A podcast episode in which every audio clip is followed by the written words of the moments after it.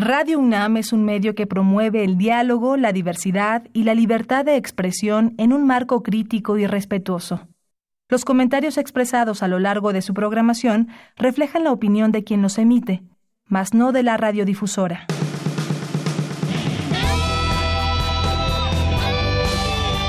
Prisma RU. Relatamos al mundo.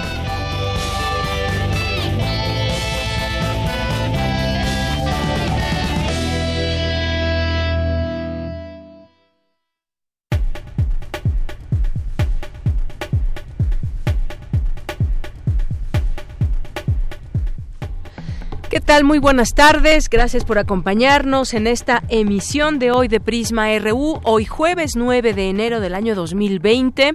Siempre es un gusto estar aquí con todos ustedes, al frente de estos micrófonos y todo lo que conlleva esa gran responsabilidad aquí en Radio UNAM, el programa Prisma RU 96.1 de FM. También nos pueden sintonizar a través de nuestra página de internet, también pueden navegar en ella, encontrar muchas sorpresas, todos los eh, programas también toda la programación que pueden ustedes escuchar tanto en FM como en AM. Ahí pueden encontrar también los podcasts de los distintos programas. Así que ahí también nos escuchan en www.radio.unam.mx. Yo soy Deyanira Morán y a nombre de todo el, todo el equipo que hace posible Prisma RU. Le damos la bienvenida. Ojalá que nos acompañe y que haga de este momento informativo pues un momento importante como nosotros lo consideramos así para todos ustedes. Y recuerden también la comunicación es importante. El teléfono en cabina es el 5536 4339. Nuestro Twitter es arroba Prisma RU. Nuestro Facebook arroba Prisma RU. Pues el día de hoy vamos a tener varios temas que conversar con ustedes. Uno de ellos es el de la viabilidad financiera del proyecto de la Banca del Bienestar, este proyecto enorme que pretende hacer, eh, llevar a cabo el presidente Andrés Manuel López Obrador y que pues directamente apoyaría a las distintas eh, comunidades eh, y bueno pues son muchos bancos que se llevarían a cabo. El Banco de Bienestar que dice el presidente no debe de, no debe de tener obstáculos para su operación por parte del Banco de México. Se habla de la posibilidad de construir 2.700 sucursales así que vamos a hablar de este tema en un momento más. Y hablaremos también sobre los invitaremos a los paseos culturales del Instituto Nacional de Antropología e Historia. Cada mes nos visitan aquí en cabina y nos tienen muchas sorpresas, así que no se lo pierdan. En un momento más estarán aquí con nosotros. Vamos a tener también en nuestra segunda hora, yo estoy segura que no a pocos les ha sucedido el robo de sus datos personales, hackeos y demás. ¿Cómo podemos protegernos? ¿Realmente hay una manera en que podamos hacerlo, que quedemos protegidos por nosotros mismos y también por las instituciones financieras o todas aquellas entidades, empresas a las que les damos nuestra información realmente queda bien protegido. Vamos a hablar de este tema tan interesante con el maestro Luis Hurtado Razo, que es académico en la Facultad de Ciencias Políticas y Sociales de la UNAM y es director general de Comunicación Política Aplicada, porque nos va, nos va a hablar sobre el estudio sobre cómo protegen los mexicanos sus datos personales, si es que los protegemos. Vamos a tener también algunos regalos, no se pierdan la sintonía para que descubran de qué se trata. Vamos a tener también, como todos los como todos los días, la información nacional e internacional de cultura. Vamos a tener hoy la sección de cine, Cinemaedro, con el maestro Carlos Narro, y Gaceta, que también se publica los días jueves. Así que no se pierdan todo esto hoy aquí en Prisma RU. Desde aquí, relatamos al mundo. Relatamos al mundo. Relatamos al mundo.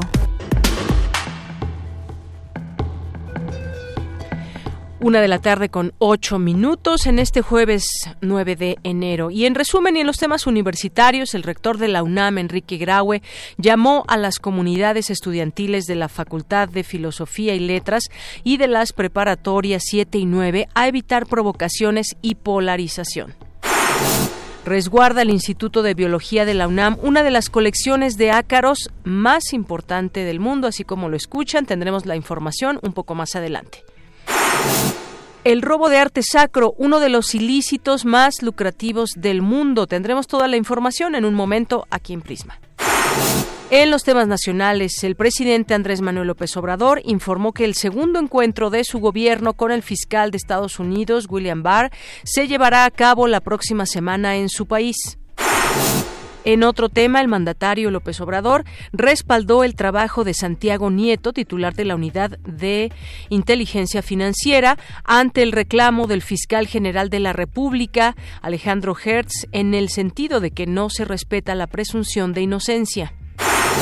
La organización Legionarios de Cristo rechazó la injerencia de Marta Sagún en los estados financieros porque, aclaró, su trabajo se limitó a recoger las limosnas en una casa de oración en Celaya en Celaya, Guanajuato.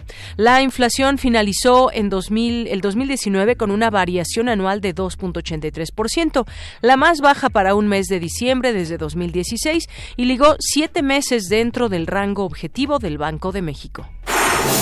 La mañana de este jueves, el volcán Popocatépetl tuvo una explosión con contenido moderado de ceniza que generó una fumarola de 3 kilómetros de altura, reportó el Senapred. En los temas internacionales, una Corte Federal de Apelaciones de, en Estados Unidos levantó la orden de un tribunal inferior para bloquear 3.600 millones de dólares en fondos militares para expandir el muro fronterizo. La audiencia del juicio de extradición a Karime Macías, esposa del exgobernador de Veracruz, Javier Duarte, será el 16 de noviembre. Hoy en la UNAM, ¿qué hacer y a dónde ir?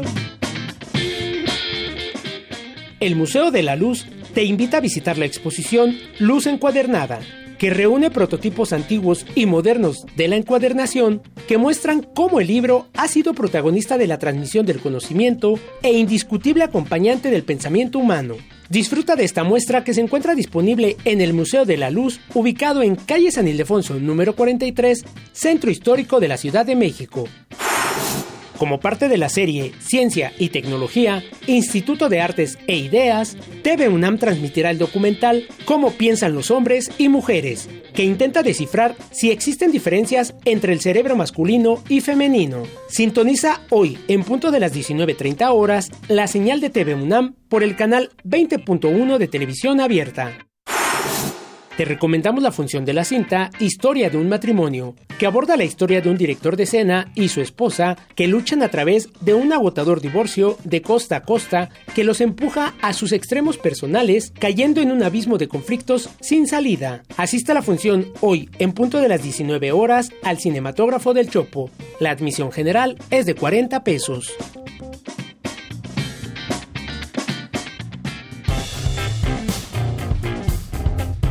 Campus RU. Bien, continuamos, entramos a nuestro campus universitario y el rector Enrique Graue emitió un mensaje sobre la situación que guardan la Facultad de Filosofía y Letras y las preparatorias 7 y 9. Además, bueno, pues hemos visto eh, los distintos videos de las propias autoridades de las eh, preparatorias, los directores. Y bueno, pues vamos a escuchar en principio el mensaje que da el rector Enrique Graue.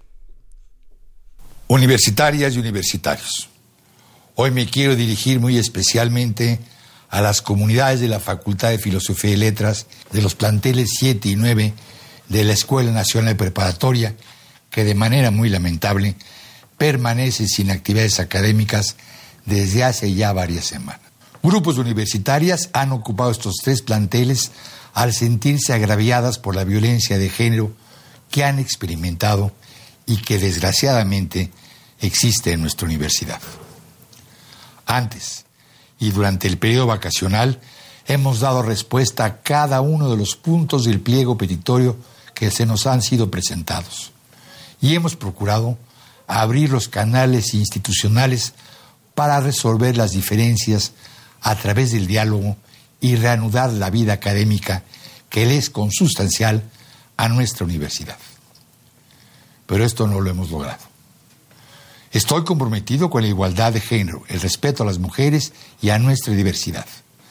Durante esta administración se han implementado mecanismos para combatir la violencia de género y erradicarla, los cuales, por supuesto, pueden ser siempre perfeccionados. Lo he dicho y lo reitero. Las mujeres deben sentirse plenas y seguras al interior de su universidad y fuera de ella. La violencia contra ellas es inadmisible y no debe tener cabida en la UNAM. Pero no puedo estar de acuerdo con el cierre de los planteles que afecta directamente a las comunidades y que provoca entre nuestros profesores, estudiantes y sus familias indignación y malestar entre quienes sí desean regresar a clases. Miles de alumnas y alumnos se han visto afectados por esta ya muy larga suspensión de actividades. En el caso de la Facultad de Filosofía y Letras, la situación amenaza ya con la inminente pérdida del semestre. En cuanto a las preparatorias 7 y 9, donde también se ha dado respuesta a las peticiones de los estudiantes y de las estudiantes, la Rectoría y las autoridades de la Escuela Nacional Preparatoria continuarán buscando las soluciones para recuperar a la brevedad posible la vida académica. El diálogo permanente y la concertación son los mecanismos que los universitarios nos hemos impuesto para dar solución a los conflictos a los que hoy, insisto, debemos volver a convocar.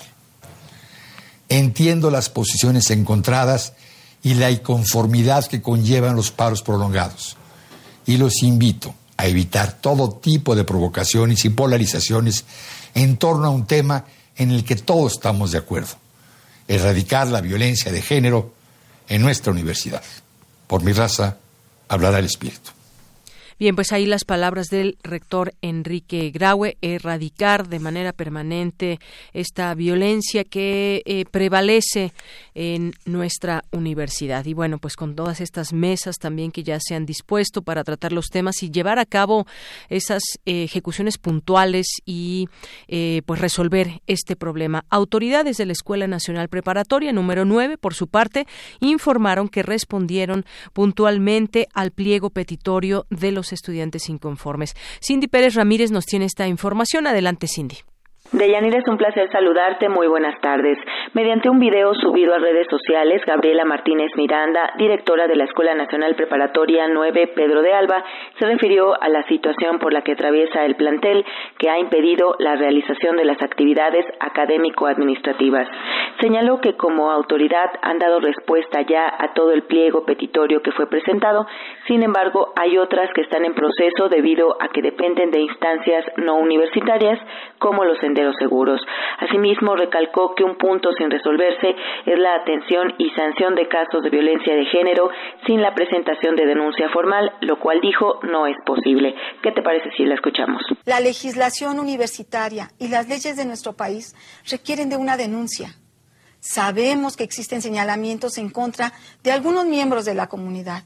Sin embargo, hasta el momento no se ha presentado ninguna denuncia formal. Permítanme ser muy clara. La posición de la UNAM es de rechazo absoluto a la violencia de género. La oficina de la abogada general nos refrenda su disposición de apoyar a la comunidad en todas las denuncias presentadas. Y así lo haremos. Se requiere la denuncia formal para poder aplicar los protocolos correspondientes. Mi convicción personal, como mujer, como madre, como universitaria, es que no hay nada más importante que la seguridad de nuestra comunidad en especial de las mujeres de nuestra preparatoria, que sostienen la justa demanda de hacer de nuestras instalaciones un lugar libre de violencia. Esa es nuestra prioridad. Por último, la directora Martínez Miranda hizo un llamado a los padres de familia y a la comunidad en general a actuar con mesura y evitar las provocaciones, pues los diferendos en la universidad se dirimen con base en el diálogo y nunca con la violencia. Hasta aquí la información. Muy buenas tardes. Gracias, Cindy. Muy buenas tardes. Y les recordamos que autoridades de Rectoría, de la Dirección General de la Escuela Nacional Preparatoria y de la Facultad de Filosofía y Letras instalaron en las puertas de los planteles de las preparatorias 7 y 9, así como en la referida facultad, mesas de la Unidad de Atención a Denuncias a fin de facilitar la presentación de denuncias y el seguimiento de los procesos en desarrollo. Bueno, pues hasta aquí esta información sobre nuestra universidad y continuamos. Vamos a, ya está en la línea telefónica, en un momentito más. Vamos a hablar de eh, el Banco de Bienestar. ¿Qué es, cómo funciona este, este banco? De eso es lo que hablaremos. Y sobre todo también cuál es la viabilidad que pudiera tener la creación de estos bancos de bienestar, Sociedad Nacional de Crédito, institución de banca de desarrollo, que pues nació en esta administración justamente con el presidente Andrés Manuel López Obrador, tras aprobarse la transformación del Banco del Ahorro Nacional y Servicios Financieros, MANSEFI, es el mayor dispersor de recursos de programas sociales del gobierno federal. Esto implica eh, muchos costos, esto implica también pues mucho trabajo en este sentido. Se habla de la construcción de 2.700 sucursales. Y vamos a hablar del tema, ya está en la línea telefónica, eh, la doctora Violeta Rodríguez del Vilar, doctora en Economía del Instituto de Investigaciones Económicas, Asociación de Estudios Hacendarios, y del sector público. Doctora, bienvenida a este espacio. Muy buenas tardes. Hola, ¿qué tal? Buenas tardes. Gracias por tomarnos la llamada y preguntarle, doctora, en principio, eh, pues su opinión eh, analítica en torno a este tema. Eh, ¿Qué viabilidad tiene el Banco de Bienestar y todas estas sucursales que podrían construirse? Hasta donde sabemos todo está en pie. Serían 2.700 sucursales del Banco de Bienestar. ¿Qué viabilidad hay? ¿Qué parte, qué, qué positivo surge de todo esto? ¿Cómo lo ve usted? Bueno, mire, eh, esta iniciativa del Banco del Bienestar responde, pues, a una necesidad por un lado del Gobierno Federal de, eh, pues, atender a una población que no puede tener acceso a los servicios financieros debido tanto a sus condiciones de marginación como a otros aspectos como las cuestiones geográficas y bueno de, de acceso hacia las comunidades. Eh, eh, por un lado, bueno, esto implica eh, eh, este hecho, el hecho de estar, de tratar de atender a este segmento poblacional, significa que se tiene que hacer una importante inversión de inicio. Entonces, bueno, eh, es una inversión que se tiene que realizar en un contexto de recursos limitados. Eh, y pues bueno, por esto, digamos, de alguna manera eh, entra en cuestionamiento la decisión. Sin embargo, definitivamente es una es una necesidad que había quedado sin cubrir, ¿no? Así es. Y en este sentido, bueno, como usted bien mencionaba, cubrirá un sector al más marginado de la población que el resto de los bancos no atiende. Estas son varias de las eh, de los señalamientos que se hacen en torno a esto. ¿Por qué el porqué de este banco del bienestar? Ahora el presidente dice no debe no debe de tener obstáculos para su operación por parte del Banco de México, sino que es creado para facilitar el acceso de los beneficiarios a los recursos de programas sociales, básicamente. Una mitad se construiría este año, otra en 2021. El costo total de ese proyecto es de 10 mil millones de pesos que serán ejecutados por la Secretaría de la Defensa Nacional. Ahora bien, eh, en este tema de los recursos, pues sí, eh, dábamos estas cifras, son bastantes recursos en este sentido. Esto, a final de cuentas, estas construcciones entre este año y el próximo año, doctora, acabarían, digamos, con ese problema de dispersión que hay, hacer llegar el dinero a la gente que más lo necesita? Bueno, por sí mismo no, no nada más. También se requiere todo un proceso de capacitación y de información hacia la, hacia la propia población. Esto es, debe ser todo un programa integral. eh, sin embargo, bueno, eh, aún eh, a pesar de todo este esfuerzo, eh, todavía, vamos, no, es demasiado grande el territorio que es necesario cubrir como para decir que vamos a erradicar del todo este esta falta de acceso. Sin embargo es es un inicio no en este sentido. Eh, sí habría que señalar sin embargo que tanto por el segmento de población al que se va a estar atendiendo como por eh, la fuerte inversión que se requiere para realizar eh, esta actividad o para para expandir esta red de bancos eh, eh, se, se genera un riesgo que puede ser eh, aún mayor, un riesgo financiero que puede ser aún mayor del que tienen los bancos ya establecidos y que tienen un carácter comercial, ¿no? Y bueno, de ahí también viene otro de los cuestionamientos que se ha realizado a este esfuerzo. Ajá, así es, varios eh, de estos cuestionamientos. Este Banco de Bienestar, así llamado, también, entre otras cosas, ya decíamos cuáles serían sus funciones, resolver necesidades también de grupos específicos. Se habla, por ejemplo, de los migrantes, al ofrecer, por ejemplo, el mejor tipo de cambio en el envío de remesas. Es decir, tiene, tendría varias funcionalidades en todo esto. Atender a mujeres y a jóvenes, especialmente entre 15 y 17 años, con la finalidad de incluirlos financieramente es decir, que tiene, eh, es un proyecto, digamos, bastante ambicioso que podría traer, bueno, como su nombre lo indicaría, el Banco de, Bienestar, pero sin, sin dejar de atender esa viabilidad en todos sentidos. ¿Cuáles serían, digamos, las, los problemas más importantes a los que se podría enfrentar este proyecto, doctora? Bueno, uno de los problemas evidentes es el problema del financiamiento. En la medida en que estamos hablando de eh, población que es marginada y de población que tiene eh, recursos bastante limitados, bueno, eh, la operación del banco es muy difícil, de verdad muy difícil que se pueda sostener a través del cobro de comisiones, ¿no? Y cuotas. de hecho, si, si se está pensando en un banco de carácter social, entonces no tendría que estar imponiendo cuotas que, eh, fue, que, generaran una ganancia, un margen de ganancia. Esto, sin embargo, eh, desde un punto de vista eh, de análisis financiero, es una debilidad que incrementa el riesgo, digamos, de, la, del establecimiento y por ello le genera mayores costos en caso de requerir financiamientos externos, ¿no? Entonces, bueno, esto es lo que cuestiona severamente su, eso es lo, esto es lo que está cuestionando, no, no severamente, esto es lo que se cuestiona al momento de analizar eh, esta iniciativa. Por ello nos tiene que quedar muy, muy claro que tiene un carácter social, ¿no? Y entonces no podemos evaluarlo en igualdad de circunstancias que se evalúa una entidad financiera privada.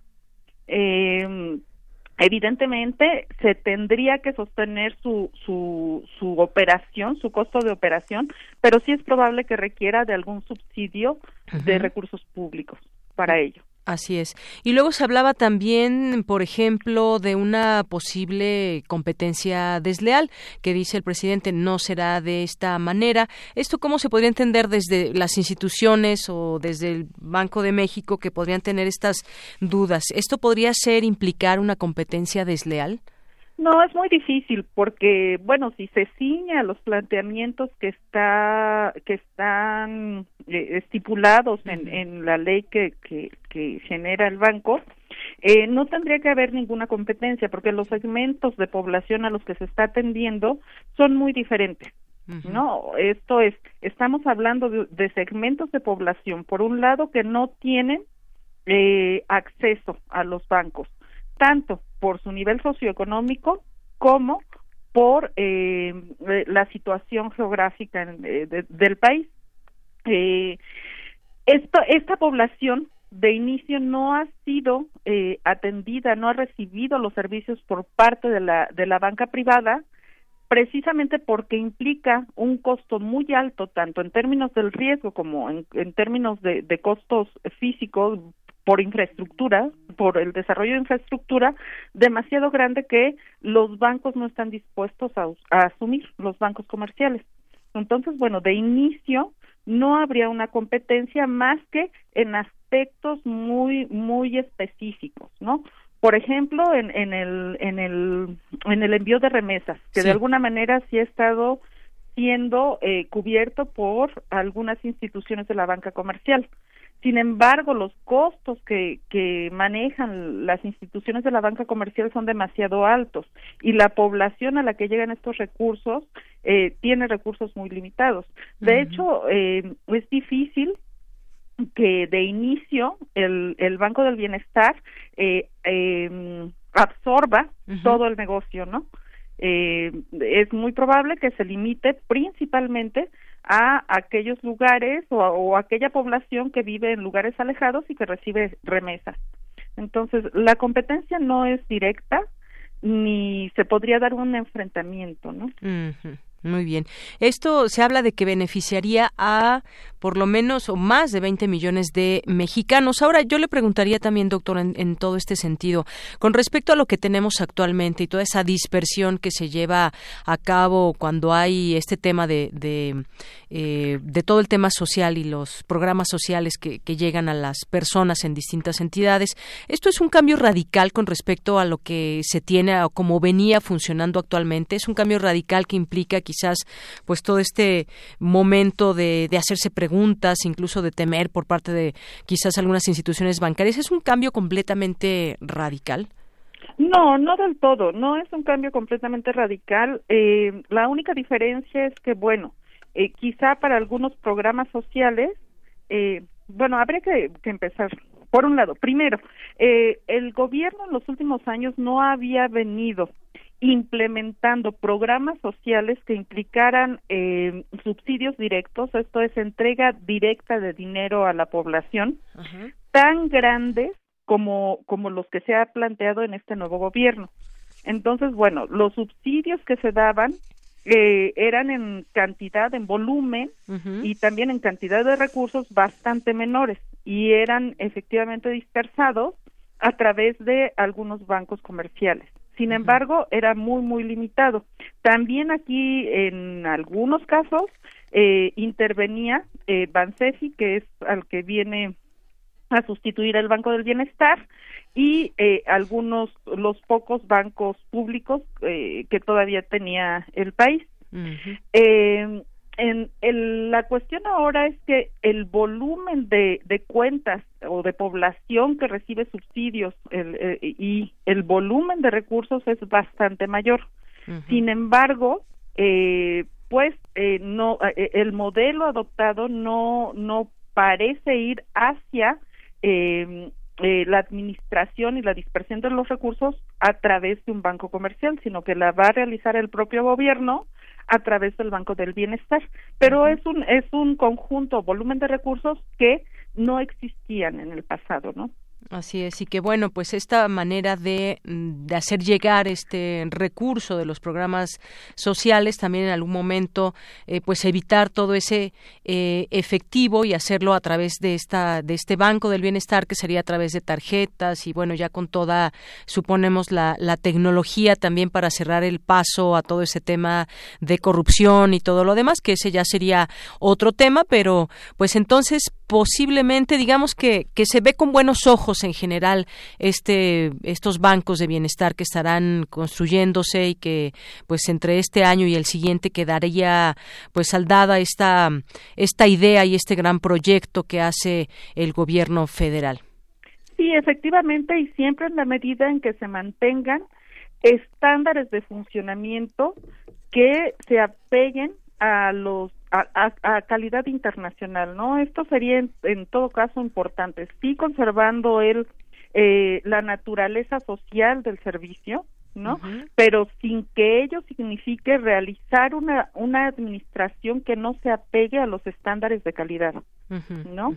eh, cuidando efectivamente muchísimo que no se incurra en, en actos de corrupción, porque finalmente sí el sector en el sector financiero o en las actividades financieras es donde muchas veces es más fácil y se consolidan eh, los grandes actos de corrupción, ¿no? Esto sí tendría que ser eh, como que muy cuidado, muy, muy, eh, pues revisado y auditado, apegado a normas eh, normalmente establecidas y a normas internacionales, ¿no? Mientras esto se, se mantenga, eh, al tratarse de un banco de naturaleza social no requiere no requeriría tener un margen de ganancia tan grande como el que a veces tienen los bancos comerciales claro y a través de pues comisiones y muchas otras cosas. Sí bueno, efectivamente. entonces lo único que hay que cuidar es que tenga una operación de calidad y, y sea un banco transparente y sea un banco auditado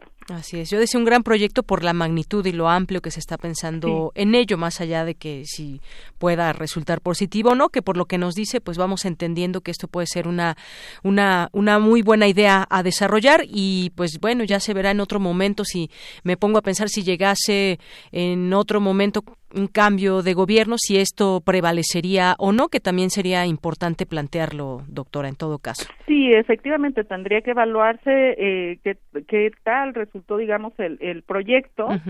Sin embargo, sí, eso, sí viene a cubrir una necesidad, ¿no?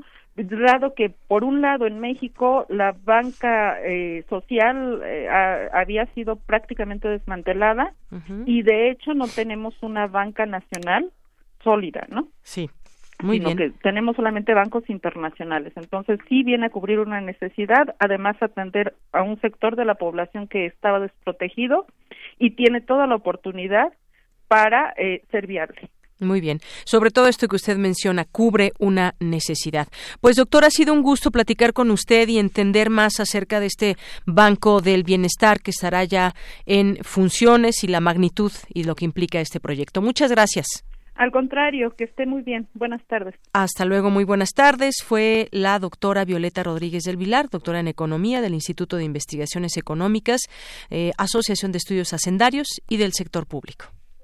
Queremos escuchar tu voz. Nuestro teléfono en cabina es 55 36 43 39. Porque tu opinión es importante, síguenos en nuestras redes sociales, en Facebook como Prisma RU y en Twitter como arroba PrismaRU.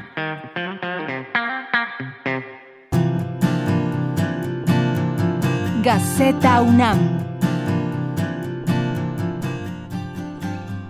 Bien, y pues ya entramos a la sección de Gaceta UNAM con Hugo Huitrón, director de Gaceta, que ya está en la línea telefónica. ¿Qué tal, Hugo? ¿Cómo estás? Muy buenas tardes. Hola, Deyanira, buenas tardes. Un saludo para todos. Gracias. Hoy ayer seguíamos muy de cerca todo esto que decían los expertos del CISAN y que finalmente pues eh, se diluye esa idea de una posible guerra. En todo caso, pues hay algunas premisas que resolver, pero un, interesante análisis que hicieron ayer los expertos del CISAN. Sí, esa es la portada de, la Gaceta y donde nos preguntamos si efectivamente es una guerra controlada. Exactamente. Y bueno, pues los ataques, como dijeron los investigadores del CISAN, este, de Estados Unidos y de Irán, pues fueron quirúrgicos y controlados. Así es. Y bueno, pues será interesante ahora que lo podamos leer en Gaceta. Es uno de los artículos que por supuesto recomendamos y hoy traen, como bien dices, en su portada. ¿Qué más hay hoy en Gaceta, Hugo? Mira, también tenemos ahí un recuento del protocolo para la atención de casos de violencia de género y además este una información para que se acerque la comunidad tanto académica y estudiantil a la Defensoría de los Derechos Universitarios. Y en otra de nuestras páginas tenemos la celebración musical por el Día de las Enfermeras y los Enfermeros.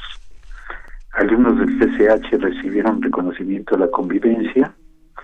Los consideran verdaderos líderes juveniles que permiten vislumbrar un mejor futuro. Son alumnos del Colegio de Ciencias y Humanidades y que fueron distinguidos con el reconocimiento de convivencia universitaria. En otra página, bueno, se presentaron exámenes exámenes profesionales desde Alemania y España, varios alumnos.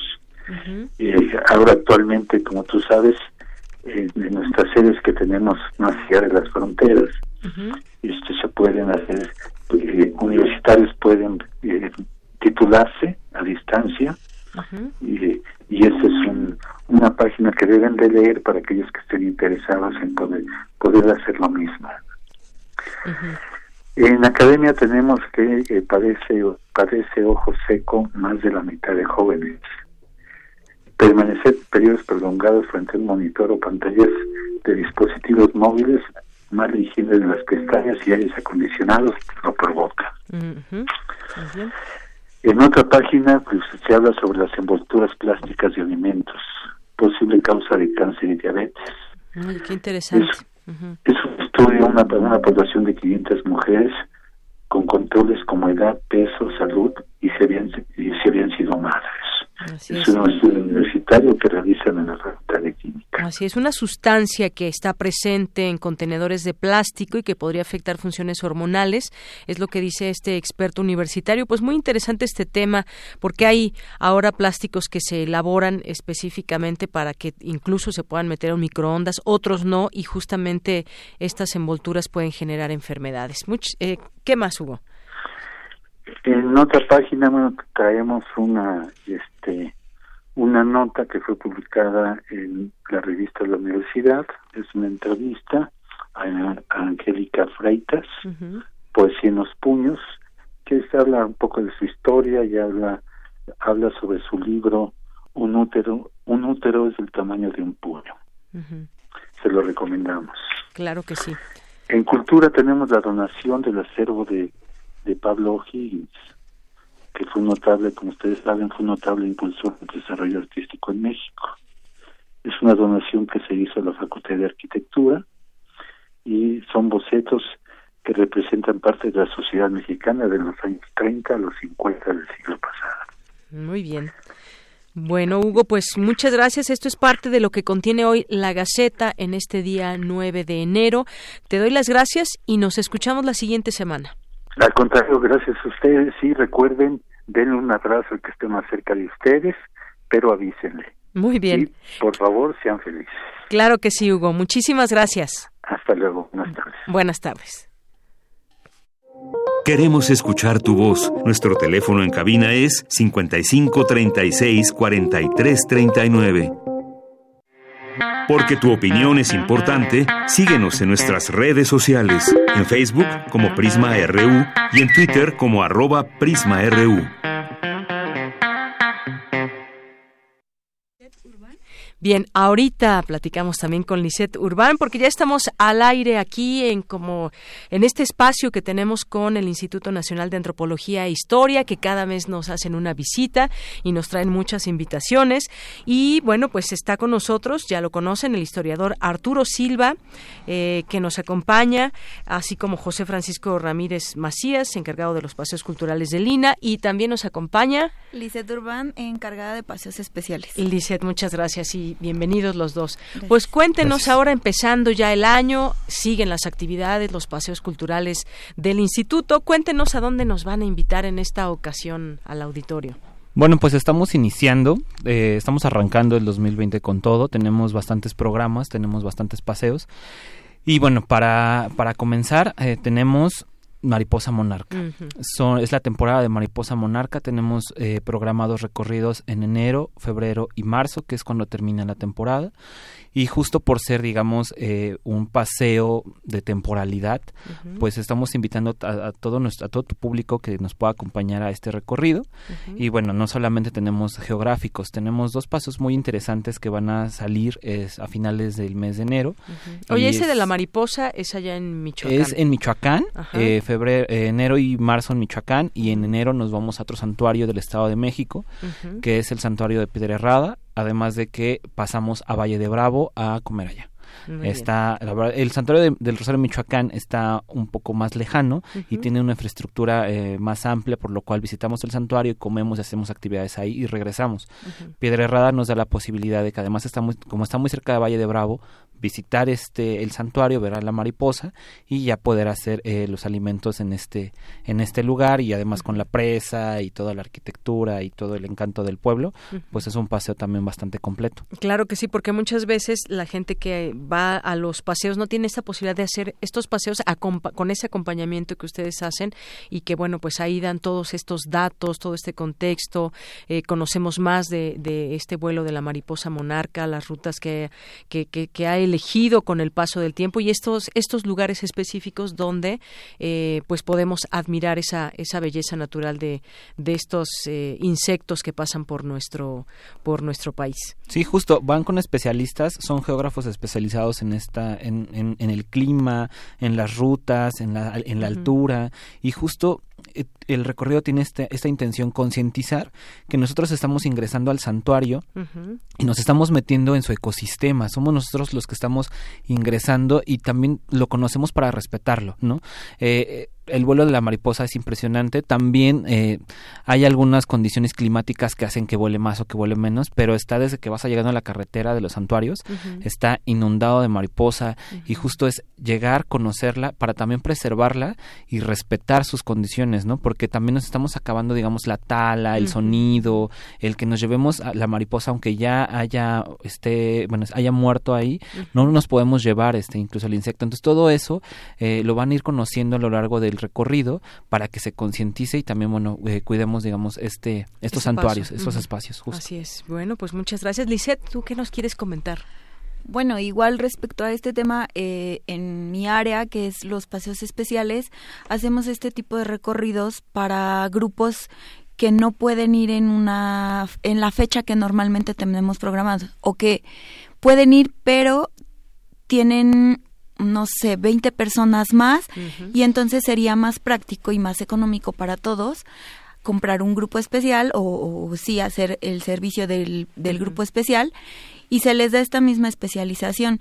La diferencia es que obviamente en costos eh, varía y es mucho mucho mejor y que además también se puede hacer en cualquier otra fecha siempre y cuando la temporalidad nos los permita. Es decir, a fin, eh, acabamos de realizar un mariposa monarca, pero si el día de en 15 días tú quieres realizar un mariposa monarca que no esté programado, exactamente, pero que puedan acudir a ustedes. Exacto, un grupo de amigos quiere ir, se puede realizar y van a tener los mismos beneficios que se obtienen tanto en el programa. ¿Y de cuánto tiene que ser mínimo ese grupo que se junte para puede variar? Paseo? ah, bueno, para que eh, sea conveniente a todos, pues sí desde una persona hasta 40. Eh, tenemos recorridos fuera de la Ciudad de México y dentro de la Ciudad de México. Para los recorridos eh, a peatonales es de una a 20 y fuera de la Ciudad de México de 20 a 40 personas. Muy bien, me refería a esto justamente que decías, ya acaba de pasar un paseo eh, para la mariposa monarca, pero quiero hacer otro en 15 días, ¿cuánta gente se debe de juntar para que ustedes también los apoyen? Por ejemplo, que quieran salir al, al santuario. Sí, pueden ser desde 20 personas, lo ideal es... Personas. Exacto, lo ideal es que les, que les acomode perfectamente bien a todos y que sientan ese beneficio que, que estamos ofreciendo que no va a cambiar en nada, lo único que va a variar es el día. Muy bien. Las salidas se van programando desde aquí con antelación, como bien nos mencionan, hay fechas ya establecidas, se pueden también meter a la página y encontrar acerca más acerca de estos de estos paseos, pero salen desde aquí de la Ciudad de México. Los costos también los pueden encontrar en, en la página. Sí, sí, justo. Eh, los programados tienen ya una, una logística establecida. ¿no? Eh, salimos todos todos los paseos que son de un día ida y regreso salen de aquí cerquita del Parque Hundido. En cambio, bueno, el especial tiene la ventaja de que pues también nos podemos ir acomodando las necesidades de las personas y no pueden salir desde el sur, pueden quieren salir un poco más al norte, pues se va viendo todo este tipo de logísticas, pero sí, operamos desde la Ciudad de México y todo está en la página que es www.paseosculturales.ina.gov.mx. Muy bien. Y por ejemplo, este paseo a la, para conocer todo este camino, el santuario de la mariposa monarca, ¿cuántos de cuántos días es? ¿O es ida y vuelta o es ida y vuelta, este justo para también economizar el costo para el público, porque de un de hacer la pernocta ya la verdad se complicaría mucho. Salimos hay que hablar ya de otros gastos. Hay que hablar de otros gastos, pero salimos siete y media de la mañana y vamos regresando ocho ocho y media de la noche. O sea son es todo el día, todo el día, eh, todo, el día. ¿Cuántas horas se hacen de aquí al santuario? Depende del santuario. Hay santuarios que sí nos exigen tres horas, tres horas y media. Hay Por ejemplo, este de Michoacán. Son, tres horas. Son tres horas. El de Piedra son aproximadamente dos horas y media. Depende mucho la carretera, depende mucho los inconvenientes que podamos ir encontrando, pero se aproxima a esos tiempos. Por eso incluso salimos un poquito antes. Siempre salimos a las ocho de la mañana, ahora salimos siete, siete y media para ganarle esa media hora a la ciudad, que media hora en la ciudad es mucho, incluso en sábado en la mañana. Así es. Bueno, pues estos son algunos de los paseos que, que, nos mencionan. Algunos otros que tengan planeados para este año que está iniciando. Hay algunos que también nos han platicado en otro momento muy interesantes que se hacen aquí en la Ciudad de México, en algunas colonias o barrios específicos, Coyoacán, eh, en, por poner un ejemplo. Cuéntenos un poco más de otros de los paseos que también pueden hacerse y que están, pues los tenemos muy a la mano quien, quienes habitamos la Ciudad de México. Claro, de hecho tenemos un fin de semana específico para el, con el tema de la Nueva España. Todos los amantes de la Nueva España van a encontrar el último fin de semana de enero dos paseos que están relacionados y que están direccionados hacia ese lugar aquí en la Ciudad de México. El primero constituye, digamos, el poder, cómo, cómo, cómo se veía el poder, cómo se consolidó la Nueva España. Es el poder religioso, el, este, el virreinal y el ayuntamiento. Vamos a visitar estos espacios que como, y vamos a ver cómo a través de estos edificios se puede construir, digamos, la historia del poder en la Nueva España. Y otro es eh, la Nueva España hospitalaria área. Porque la Nueva España no solamente era este iglesias, también había muchos muchos hospitales y vamos a hacer visita a los edificios que fueron hospitales muy importantes de la Nueva España, vamos a visitar instalaciones que al público digamos al público en general están cerrados, los van a abrir para nosotros. Estos paseos van a ser el 25 de enero para que puedan acompañarnos y puedan estar con nosotros. Y bueno, vamos a visitar desde la antigua Academia de San Carlos que fue también en un hospital, vamos a visitar algunos eh, algunas imágenes en la catedral que son santos patronos, que son, eh, mm, eran santos o siguen siendo, eh, que son dedicados justo para la salud, ¿no? A través de la historia de las enfermedades, de cómo llegaron, se construyeron los hospitales, vamos a visitar bastantes espacios y la verdad está, está muy, está muy bien armado porque visitamos dos, tres lugares que están cerrados al público y bueno. Claro, eso es importante, que, que, se pueda tener acceso a través de ustedes a estos sitios. ¿Con qué nos despedimos, Lisette? ¿Quieres mencionar algo más de todos estos paseos? Sí, bueno, que cualquiera de estos paseos que se encuentran en la programación actual, en las anteriores, se pueden realizar para cualquier grupo que ustedes deseen. eh, los costos son bastante accesibles precisamente porque el instituto busca eso, que se puedan empapar de un poquito más de información. Y este, si gustan los teléfonos de, de paseos culturales, es el 4166-0780 y la extensión de paseos culturales es 4169-27 y los atiende su servidora Lisette Urban. Muy bien, Lisette Urban, muchísimas gracias y gracias a los dos por haber estado aquí con nosotros en este espacio de Prisma RU de Radio UNAM, que cada mes los esperamos con muchísimo gusto. Queda la invitación hecha a toda la, el, todo el público Radio Escucha que esté en este momento sintonizándonos. Es una muy buena idea. Yo me voy a apuntar al de la al del santuario de la mariposa monarca y bueno, por lo pronto, pues muchísimas gracias por haber estado aquí con nosotros. Gracias a usted. Gracias a ti. Nos vemos a la siguiente. Gracias a Arturo Silva, historiador, a José Francisco Ramírez Macías también, eh, encargado de los paseos culturales, y a Lisette Lisette Urban. Urban. Muchísimas gracias. Continuamos. Relatamos al mundo. Relatamos al mundo. Porque tu opinión es importante, síguenos en nuestras redes sociales, en Facebook como Prisma RU y en Twitter como arroba PrismaRU. Queremos escuchar tu voz. Nuestro teléfono en cabina es 55 36 43 39. Cultura RU.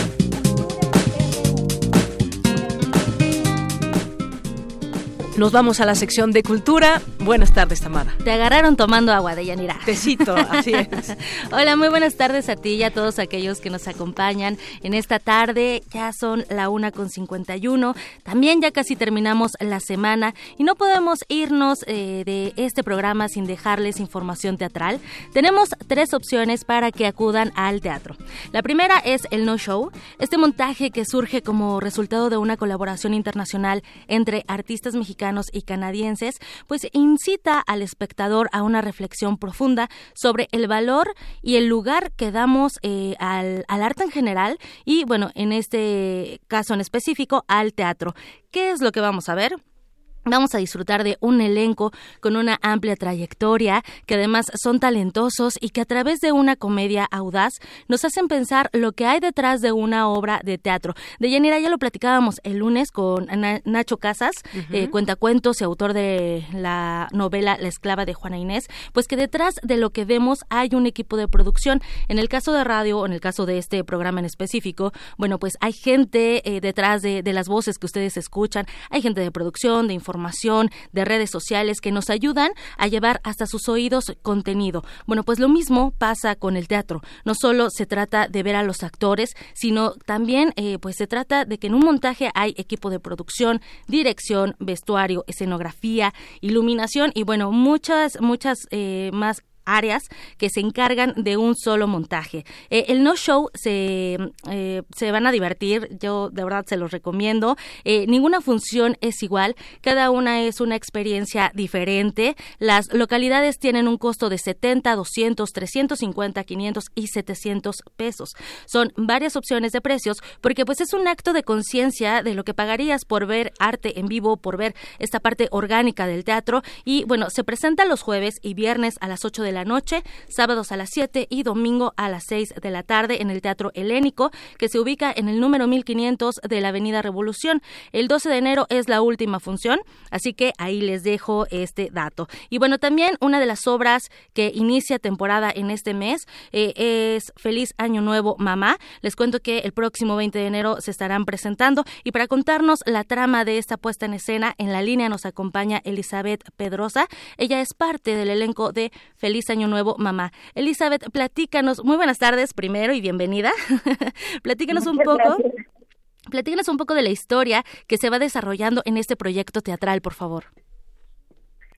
Pues sí, eh, Feliz Año Nuevo Mamá es el encuentro entre madre e hija después de mucho, mucho tiempo de estar distanciadas, eh, sin verse, sin hablarse en, en absoluto. Entonces, nos encontramos ante una un, encuentro de verdades absolutas, de dolores, de, amores también, de un profundo dolor entre ellas.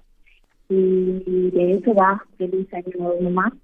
Eh, un encuentro de generaciones también, de ideologías, de, de, puntos de vista, de, de cuestionar la maternidad, ¿no? El, ideal de la maternidad, el, ideal de ser hijo o hija eh, en una sociedad como nuestra sociedad mexicana. Por supuesto, esa sociedad que a veces es eh, como un dictador, ¿no? O como un juez que te dice cuándo tienes que hacer, cómo alcanzar la felicidad o qué, cuáles son los patrones a seguir para alcanzar esa felicidad. Exactamente, sí, sobre todo bastante severos con, con la con la figura femenina, ¿no? Con la con la figura de, más que femenina, la figura de la madre. Entonces, eh, deber ser, un deber ser, un deber estar, un deber corresponder a ciertas situaciones, a ciertas eh, problemáticas también. Eh, que, me parece que son bastante generales. ¿no? Cómo comportarnos incluso. Oye, Elizabeth, esta obra es eh, del dramaturgo Alex Figueroa. Platícanos también porque vas muy bien acompañada, no solamente en la dramaturgia y la, y la dirección, sino también con el elenco. ¿Quiénes te acompañan en el escenario? Sí, está, estamos Margarita Eh, está también en Madrid, y yo, estamos solo las tres, y la dramaturgia y la dirección es justamente de Alex Figueroa. Excelente. Oye, Elizabeth, antes de iniciar esta conversación, bueno, yo les contaba al auditorio, ¿no? De toda la gente que hay detrás para un montaje y bueno, también es importante hacer esa invitación porque van a verlas a ustedes tres que ya tienen una larga trayectoria, que son actrices consagradas, que además, bueno, eh, ahí también hay que resaltar que Margarita Sánchez eh, es eh, un caso especial en cuanto al humor que maneja también, ¿no? Y bueno, invitar al auditorio para que se acerque para que vea todo este equipo que forma parte de esta obra? Por supuesto, están invitadísimos. Vamos a estrenar a partir del próximo lunes 20 de enero. Vamos a tener cuatro funciones por semana, es decir, lunes, martes, miércoles y jueves. Del 20 al 30 de enero, solo son dos semanas. Vamos a estar a las 8 de la noche en el Teatro La Capilla, que está ubicado en Madrid número 3 en Coyoacán, casi esquina con Centenario. Eh, de hecho, ahora está, está lanzada ya la preventa. En preventa los, boletos pueden adquirirlos con el menor precio. Eh, la ya está en la página boletoposh.com. Uh -huh. Buscan la obra de teatro, ya sea por el nombre, que dice Nuevo Mamá, o por el espacio, que es Teatro La Capilla, y ahí les aparecerá ya el menú y ya deciden a qué fecha quieren ir eh, para que puedan comprar sus boletos con este descuento que la preventa ofrece, o si no, también directamente en taquilla. Excelente, pues es una corta temporada, así que eh, les, los invitamos a que agenden a partir del 20 de enero, Madrid número 13 en la colonia del Carmen en Coyoacán. Ahí se encuentra el teatro La Capilla y no nos resta más que agradecer que hayas tomado la llamada Elizabeth Pedrosa. Muchísimas gracias por invitarnos a esta obra y deseamos que tengan mucho éxito, aunque sea una, poca una temporada muy corta, que tengan esas butacas llenas. Muchísimas gracias a ti, Tamara, por tu espacio. Y sí, son solo ocho funciones. Entonces, estén pendientes, comprendan, que se ya sus boletos porque va a ser muy corta temporada. Claro que sí, y que sea una buena opción para seguir iniciando este año. Feliz Año Nuevo, mamá, así se llama la obra. Muchísimas gracias, Elizabeth Pedrosa. Gracias a ti. Hasta luego, hasta luego. Y bueno, ella fue Elizabeth Pedrosa, parte del elenco de Feliz Año Nuevo, esta obra que apenas va a iniciar temporada. Y bueno, otra de las obras que también siguen en temporada es A Puerta Cerrada. Esta obra basada en el existencialismo, pues nos lleva un viaje al infierno y a través de tres historias tres personajes, veremos cómo los protagonistas toman conciencia de su existencia y también no solamente pues de que existen, sino el poder que tienen sobre esa existencia, que eh, pues es un decir que ellos la tienen porque uno se vuelve además de testigo, un cómplice de ese infierno, ese infierno que podría estar aquí mismo, en el ahora, en este espacio o en cualquier otro espacio. A puerta cerrada se presenta en el Teatro Independencia San Jerónimo ubicado en Periférico Sur, en la unidad Independencia, es el número 3400, en la colonia Magdalena Contreras, y bueno, tenemos 10 pases dobles para la función del viernes, de mañana, viernes 10 de enero, a las 7 de la noche. Parte del elenco, bueno, más bien el elenco que conforma esta obra es Blanca Guerra, Adriana Llabrés y también Alejandro Camacho. Si ustedes que nos escuchan quieren ir al teatro mañana viernes, aprovechar el fin de semana, pueden llamarnos al 55 36 43 39, llevarse un pase doble o también nos pueden escribir a nuestras redes sociales, nos encuentran como arroba prisma RU, tenemos 10 pases dobles, así que participen, los ganadores eh, muy importante comentarles que deben de presentarse 30 minutos antes con identificación oficial en la taquilla del teatro les repito, se encuentra en San Jerón, eh, se encuentra en Periférico Sur, en la unidad Independencia 3400. Y bueno, de Yanira, yo me despido, me despido y les dejo estas tres opciones teatrales para que aprovechen el fin de semana y bueno, nos escuchamos el día de mañana a esta misma hora. Claro que sí, nos escuchamos mañana, Tamara, muchísimas gracias. Ahí estos eh, regalos para Puerta Cerrada, una obra con un diálogo también bastante intenso, una obra del filósofo Jean-Paul Sartre. Bueno, pues con esto nos vamos al corte, a las segunda hora de Prisma RU. Prisma RU. Relatamos al mundo.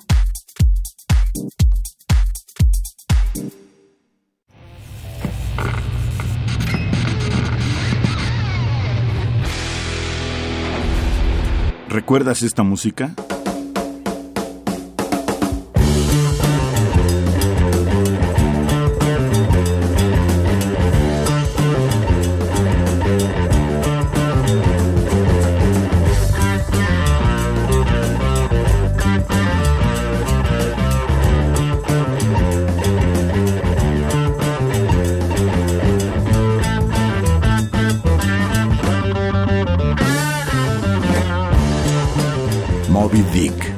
Zeppelin, 1969. La revolución de la cultura juvenil cuando el rock dominaba el mundo. Todos los viernes a las 18.45 horas por esta frecuencia. 96.1 de FM. Radio UNAM, Experiencia Sonora.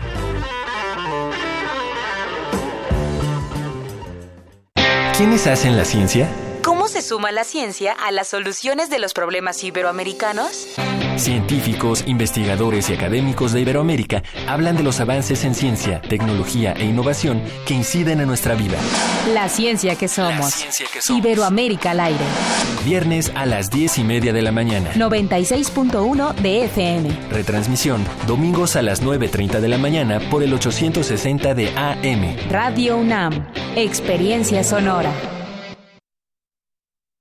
Mi INE está hecha de participación. Somos millones de personas quienes todos los días cuidamos la democracia. Está hecha de nuestra responsabilidad. Todas y todos hemos construido un padrón electoral más confiable. Mi INE está hecha de seguridad. Mis datos están protegidos y solo yo decido con quién los comparto. Si cambiaste de domicilio, avísale al INE y ayuda a mantener actualizado el padrón electoral. Mi INE es lo que soy. Yo me identifico con la democracia. Contamos todas, contamos todos. INE.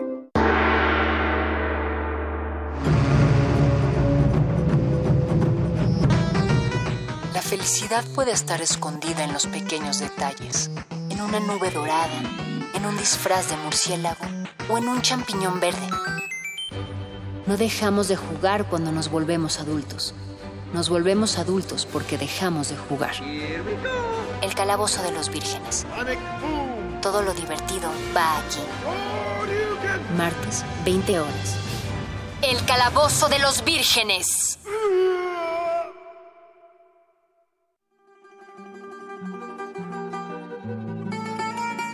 De Alcorcón a los Balcanes. De Cabo Verde a la India. Se parte de este viaje por la música del mundo. Mundofonías. Una expedición de Araceli Zigane y Juan Antonio Vázquez. Sábados a las 18 horas por el 96.1 de FM. Radio UNAM. Experiencia sonora. Relatamos al mundo. Relatamos al mundo.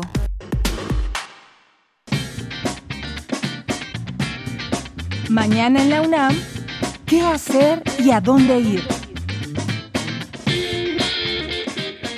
El antiguo Colegio de San Ildefonso te invita a visitar la exposición El comunismo en el arte mexicano, a 100 años del Partido Comunista de México, que se presenta en las galerías de San Ildefonso, ubicado en calle Justo Sierra número 16, en el centro histórico de la Ciudad de México. La admisión general es de 50 pesos. Esta muestra la podrás disfrutar hasta el próximo 8 de marzo de 2020.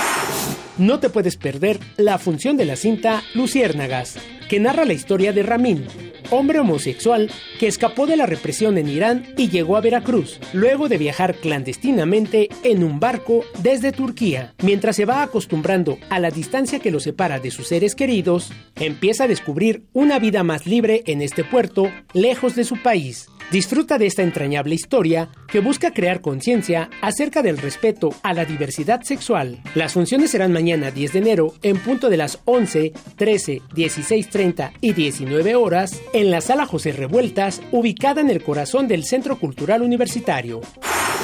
Te recomendamos la puesta en escena La melancolía del turista, pieza que explora, mediante fotografías, postales y otros objetos, algunos lugares que han sido emblemáticos en el imaginario vacacional y que en la actualidad se encuentran en cierta decadencia. Disfruta de esta obra que se presenta en el Museo Universitario del Chopo mañana viernes 10 de enero en punto de las 20 horas, el sábado a las 19 y el domingo a las 18 horas. La admisión general es de 100 pesos, con descuento especial a adultos mayores, estudiantes, académicos, trabajadores y comunidad UNAM.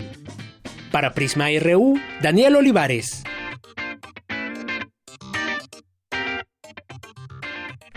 Continuamos, dos de la tarde con cinco minutos y en estos momentos el primer ministro de Canadá, Justin Trudeau, está dando a conocer en una conferencia de prensa datos interesantes en torno a este avión que pues eh, un misil iraní dice podría haber derribado el avión o derribó el eh, avión que ayer justamente también dábamos cuenta en este espacio eh, para hablar de lo que estaba sucediendo entre Irán y Estados Unidos. Él apenas ayer decía que pueden, prometía hallar respuestas sobre la caída del avión en Irán donde murieron al menos 63 canadienses y bueno pues pidió participar en la investigación del hecho y no descartaba esto ayer que la aeronave había sido derribada. Todavía es muy pronto para hacer conjeturas, decía el día de ayer, pero hoy pues dice que conseguirá esas respuestas y hace este señalamiento que un misil iraní derribó el avión. Sin duda, pues eh, importante este pronunciamiento que hace el primer ministro eh, Justin Trudeau de Canadá. Y bueno, tenemos, tenemos regalos para todos ustedes que les gusta el fútbol y que quieren ir a ver a Pumas contra Pachuca el próximo domingo 12 de enero a las 12 del día. Pumas contra Pachuca, ahí en el Estadio Olímpico Universitario. A las cinco primeras personas que nos llamen al 55 36 43 39, 55 36 43 39. A las primeras cinco personas que nos llamen le daremos estos, eh, este pase doble si les gusta el fútbol y para que vayan pues ahí al frío que seguramente se sentirá por la mañana, pero ya al mediodía que pega el sol ahí en el estadio, pues esperamos que esté todo el ambiente eh, que se vive ahí universitario para este partido de fútbol. Y bueno, por supuesto, agradecemos a nuestros amigos del Club Pumas que siempre están atentos, a Alejandra Campillo que siempre está eh, pendiente de enviarnos y tomar en cuenta a los radioescuchas aquí a Prisma RU para que se vayan a ver a los Pumas. Gracias a todos ustedes que siempre nos hacen llegar puntualmente estos boletos. Y bueno, pues aquí los regalos y les mandamos a ustedes muchos saludos desde aquí. Y bueno, también mandarles saludos a nuestros radioescuchas que están ahí pendientes. En, eh, en, las redes sociales. Muchas gracias Alejandro Cardiel, que bueno, aquí ya aquí ya se apunta. No sé si podamos decir por aquí Rodrigo Adanae que se, que le apunte uno a Alejandro Cardiel a ver si alcanzamos porque dijimos que eran por teléfono, pero él nos escribió por Twitter y además siempre nos escribe, siempre está aquí muy pendientes. Ojalá que que haya esa posibilidad uno por Twitter. ¿Se va o no se va para Alejandro Cardiel? Perfecto, muchísimas gracias. Ya, Alex Cardiel, ya, ya tienes tu, tu, eh, tu boleto doble. Vamos ahora también a mandar saludos, saludos a David García, Elizabeth Pedrosa, eh, César Soto también, eh, discurridor, dice vaya bendición de aquel que compite políticamente por unas monedas en vez de entender el interés humano a su ambición personal. Nos dice por aquí muchas gracias. Esto en torno a un comentario que hacía por aquí Magdalena González. Nos dice que en su opinión son necesarios los bancos del bienestar. Saludos a todos. Muchas gracias. Magda David, David García dice, caray, qué sorpresa, yo quiero un pase para puerta cerrada. Bueno, pues ya te avisaremos aquí por redes sociales también, David, muchas gracias. Carlos Río Soto, también aquí presente. David nos dice, no dejes para mañana la butaca que puedes ocupar hoy. Efectivamente, David García. Paloma G. Guzmán, muchísimas gracias por estar aquí presente. Eh, feliz, Diana.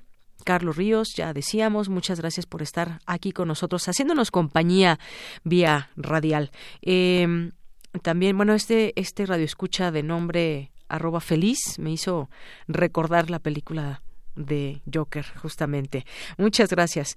Eh, Alex Jardín nos dice, yo he asistido, yo he asistido a un par de viajes del Instituto Nacional de Antropología e Historia y son muy buenos, los recomiendo mucho. Pues sí, efectivamente, son muy buenos, Alex Cardiel. Eh, y bueno, ojalá que nos sumemos más para seguir conociendo nuestro país más a detalle. Doctora Astrid, también le mandamos saludos a nuestros amigos de Emple arte. Les mandamos también muchos saludos. Eh, ¿A quién más? Arturo Alfredo por aquí, Adriana Reyes, a nuestros amigos de UNAM MX, esta cuenta de Twitter tan valiosa que pues nos hizo favor de poner aquí en sus recomendaciones. Ya sintoniza Radio UNAM, está por comenzar Prisma RU. Muchísimas gracias. Les mandamos muchos saludos a todos los que están ahí en el equipo de redes sociales y a todo el equipo de UNAM MX. Alejandro Cardinos dice, me da mucha me da mucha risa que mucha gente que conozco y que siempre está preocupada por sus datos personales son las primeras que contestan todas las encuestas en, en, redes del tipo qué tipo de perro, gato, superhéroe, villano eres. No son solo los datos, sino los metadatos. Efectivamente, Alex Cardiel, esto ya se ha sabido muchas veces a través de las redes sociales y todas estas aplicaciones, pues ahí es una forma de robarnos los datos. Muchas gracias.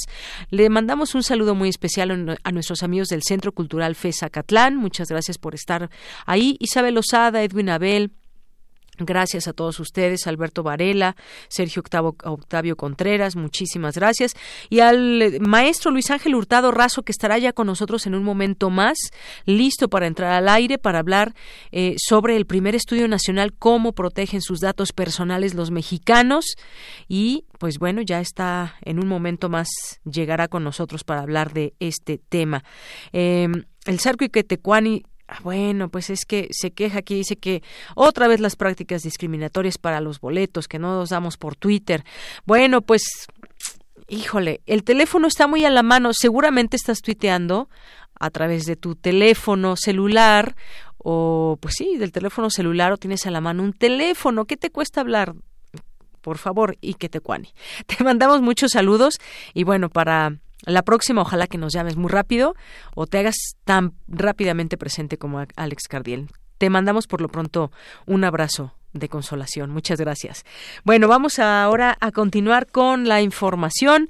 Cuenta UNAM con la colección nacional de ácaros más importantes, sí, esos ácaros que están en nuestra cama, en nuestra ropa, en donde más encontramos ácaros, en las almohadas, en muchos sitios más. Bueno, ¿para qué sirve toda esta colección? Dulce García nos cuenta. Deyanira, muy buenas tardes a ti al auditorio de Prisma RU. Los ácaros cumplen funciones ecológicas importantes, como el control biológico y la circulación de nutrientes en los suelos. La UNAM cuenta con una colección integrada por alrededor de 70.000 ejemplares de 1.500 especies, casi 40% de la diversidad registrada en México, por lo que resulta una de las colecciones más importantes a nivel mundial. En México, alrededor de la mitad de las más de 2.700 especies conocidas de ácaros son perjudiciales para los humanos, de ahí que sea importante estudiarlos. Así lo señala Griselda Montiel, curadora asociada de la Colección Nacional de Ácaros del Instituto de Biología de la UNAM. La investigadora asegura que esta es la más reciente de las colecciones zoológicas del Instituto de Biología, lo que es de gran importancia porque están representados todos los órdenes de ácaros que se encuentran en el país. Además, el acervo de garrapatas es uno de los más importantes con alrededor de 10.000 ejemplares y casi 80% de las especies mexicanas. Tenemos alrededor de 70.000 ejemplares de 1.500 especies, ¿no? Tenemos casi el 40% de la diversidad que se ha registrado en México es de las colecciones más importantes que hay en México porque justo tenemos representantes de todos los grupos de, ácaros que, se encuentran en, nuestro país, ¿no? De todos los órdenes. Por ejemplo, en el caso de las garrapatas, pues es uno de los acervos también más importantes, ¿no? Tenemos alrededor de 10.000 ejemplares, este, de casi el 80 este, por ciento de las especies que hay presentes en México. Grisela Montiel mencionó que la UNAM pretende poner todas sus colecciones en línea para la consulta pública. El portal de datos abiertos UNAM Colecciones Universitarias contiene las colecciones zoológicas del Instituto de Biología, además de otras de obra artística y proyectos universitarios. La de ácaros documenta y preserva la biodiversidad del país, además de ser una herramienta importante para la formación de científicos de alta calidad capaces de atender problemas de importancia médica o plagas. Hasta aquí el reporte. Muy buenas tardes. Gracias, gracias Dulce por esta información. Nos vamos ahora con Cristina Godínez. El robo de arte sacro es considerado como uno de los negocios más rentables en el mundo. Adelante, Cristina. Dianira, un saludo para ti, para el auditorio de Prisma RU. En los últimos años se han registrado unas 200 denuncias en México que ni siquiera se aproximan a la realidad y las ganancias son desconocidas porque este delito no es reportado o clasificado por las autoridades, afirmó Javier Martínez Burgos, académico de la Facultad de Arquitectura de la UNAM. De acuerdo con el investigador, esta práctica ilegal inició en los años 90 del siglo pasado para financiar al narcotráfico, y hasta el presente las denuncias por venta de artes sacros son mínimas y no hay datos reales. En 2009, Interpol informó que el comercio ilegal de estas piezas en América Latina ascendió a 20 millones de dólares mensuales. Para el también perito en monumentos históricos de Lina, se trata de eventos vinculados con una industria que deja grandes ganancias al crimen organizado, mientras que las comunidades pierden piezas con un importante valor cultural, artístico y religioso. La compra-venta ocurre en un círculo muy específico, principalmente galerías para la sobreventa y coleccionistas que se asocian a particulares y museos. Martínez Burgos explicó que algunos museos propician el tráfico cuando pretenden formar o incrementar sus colecciones sin importar de qué manera, y en esta cadena el narcotráfico encuentra un modo de lavar dinero al adquirir estos bienes de alto valor al tiempo que conforman una colección exclusiva. El también restaurador de la Academia de San Carlos y de los Palacios de la Autonomía y de Medicina pidió valorar este arte, hacer conciencia de su importancia y la implicación de su pérdida para el patrimonio nacional. Por último, lamentó la falta de un marco normativo que permite exigir la recuperación y frenar el tráfico. Dianira, este es mi reporte. Muy buenas tardes. Gracias, Cristina. Muy buenas tardes. Vámonos ahora a las breves internacionales con Ruth Salazar. Internacional RU. La tripulación del avión ucraniano accidentado en Teherán, con 176 personas a bordo, no llegó a pedir ayuda y estaba dando la vuelta hacia el aeropuerto cuando la aeronave en llamas estrelló sin dejar sobrevivientes, según un reporte preliminar iraní publicado este jueves. Al respecto, el gobierno estadounidense culpó a Irán del derribo del avión de Ukrainian International al asegurar que habría sido víctima de un error de tiro de misil, en medio de la escalada de tensión entre ambas naciones.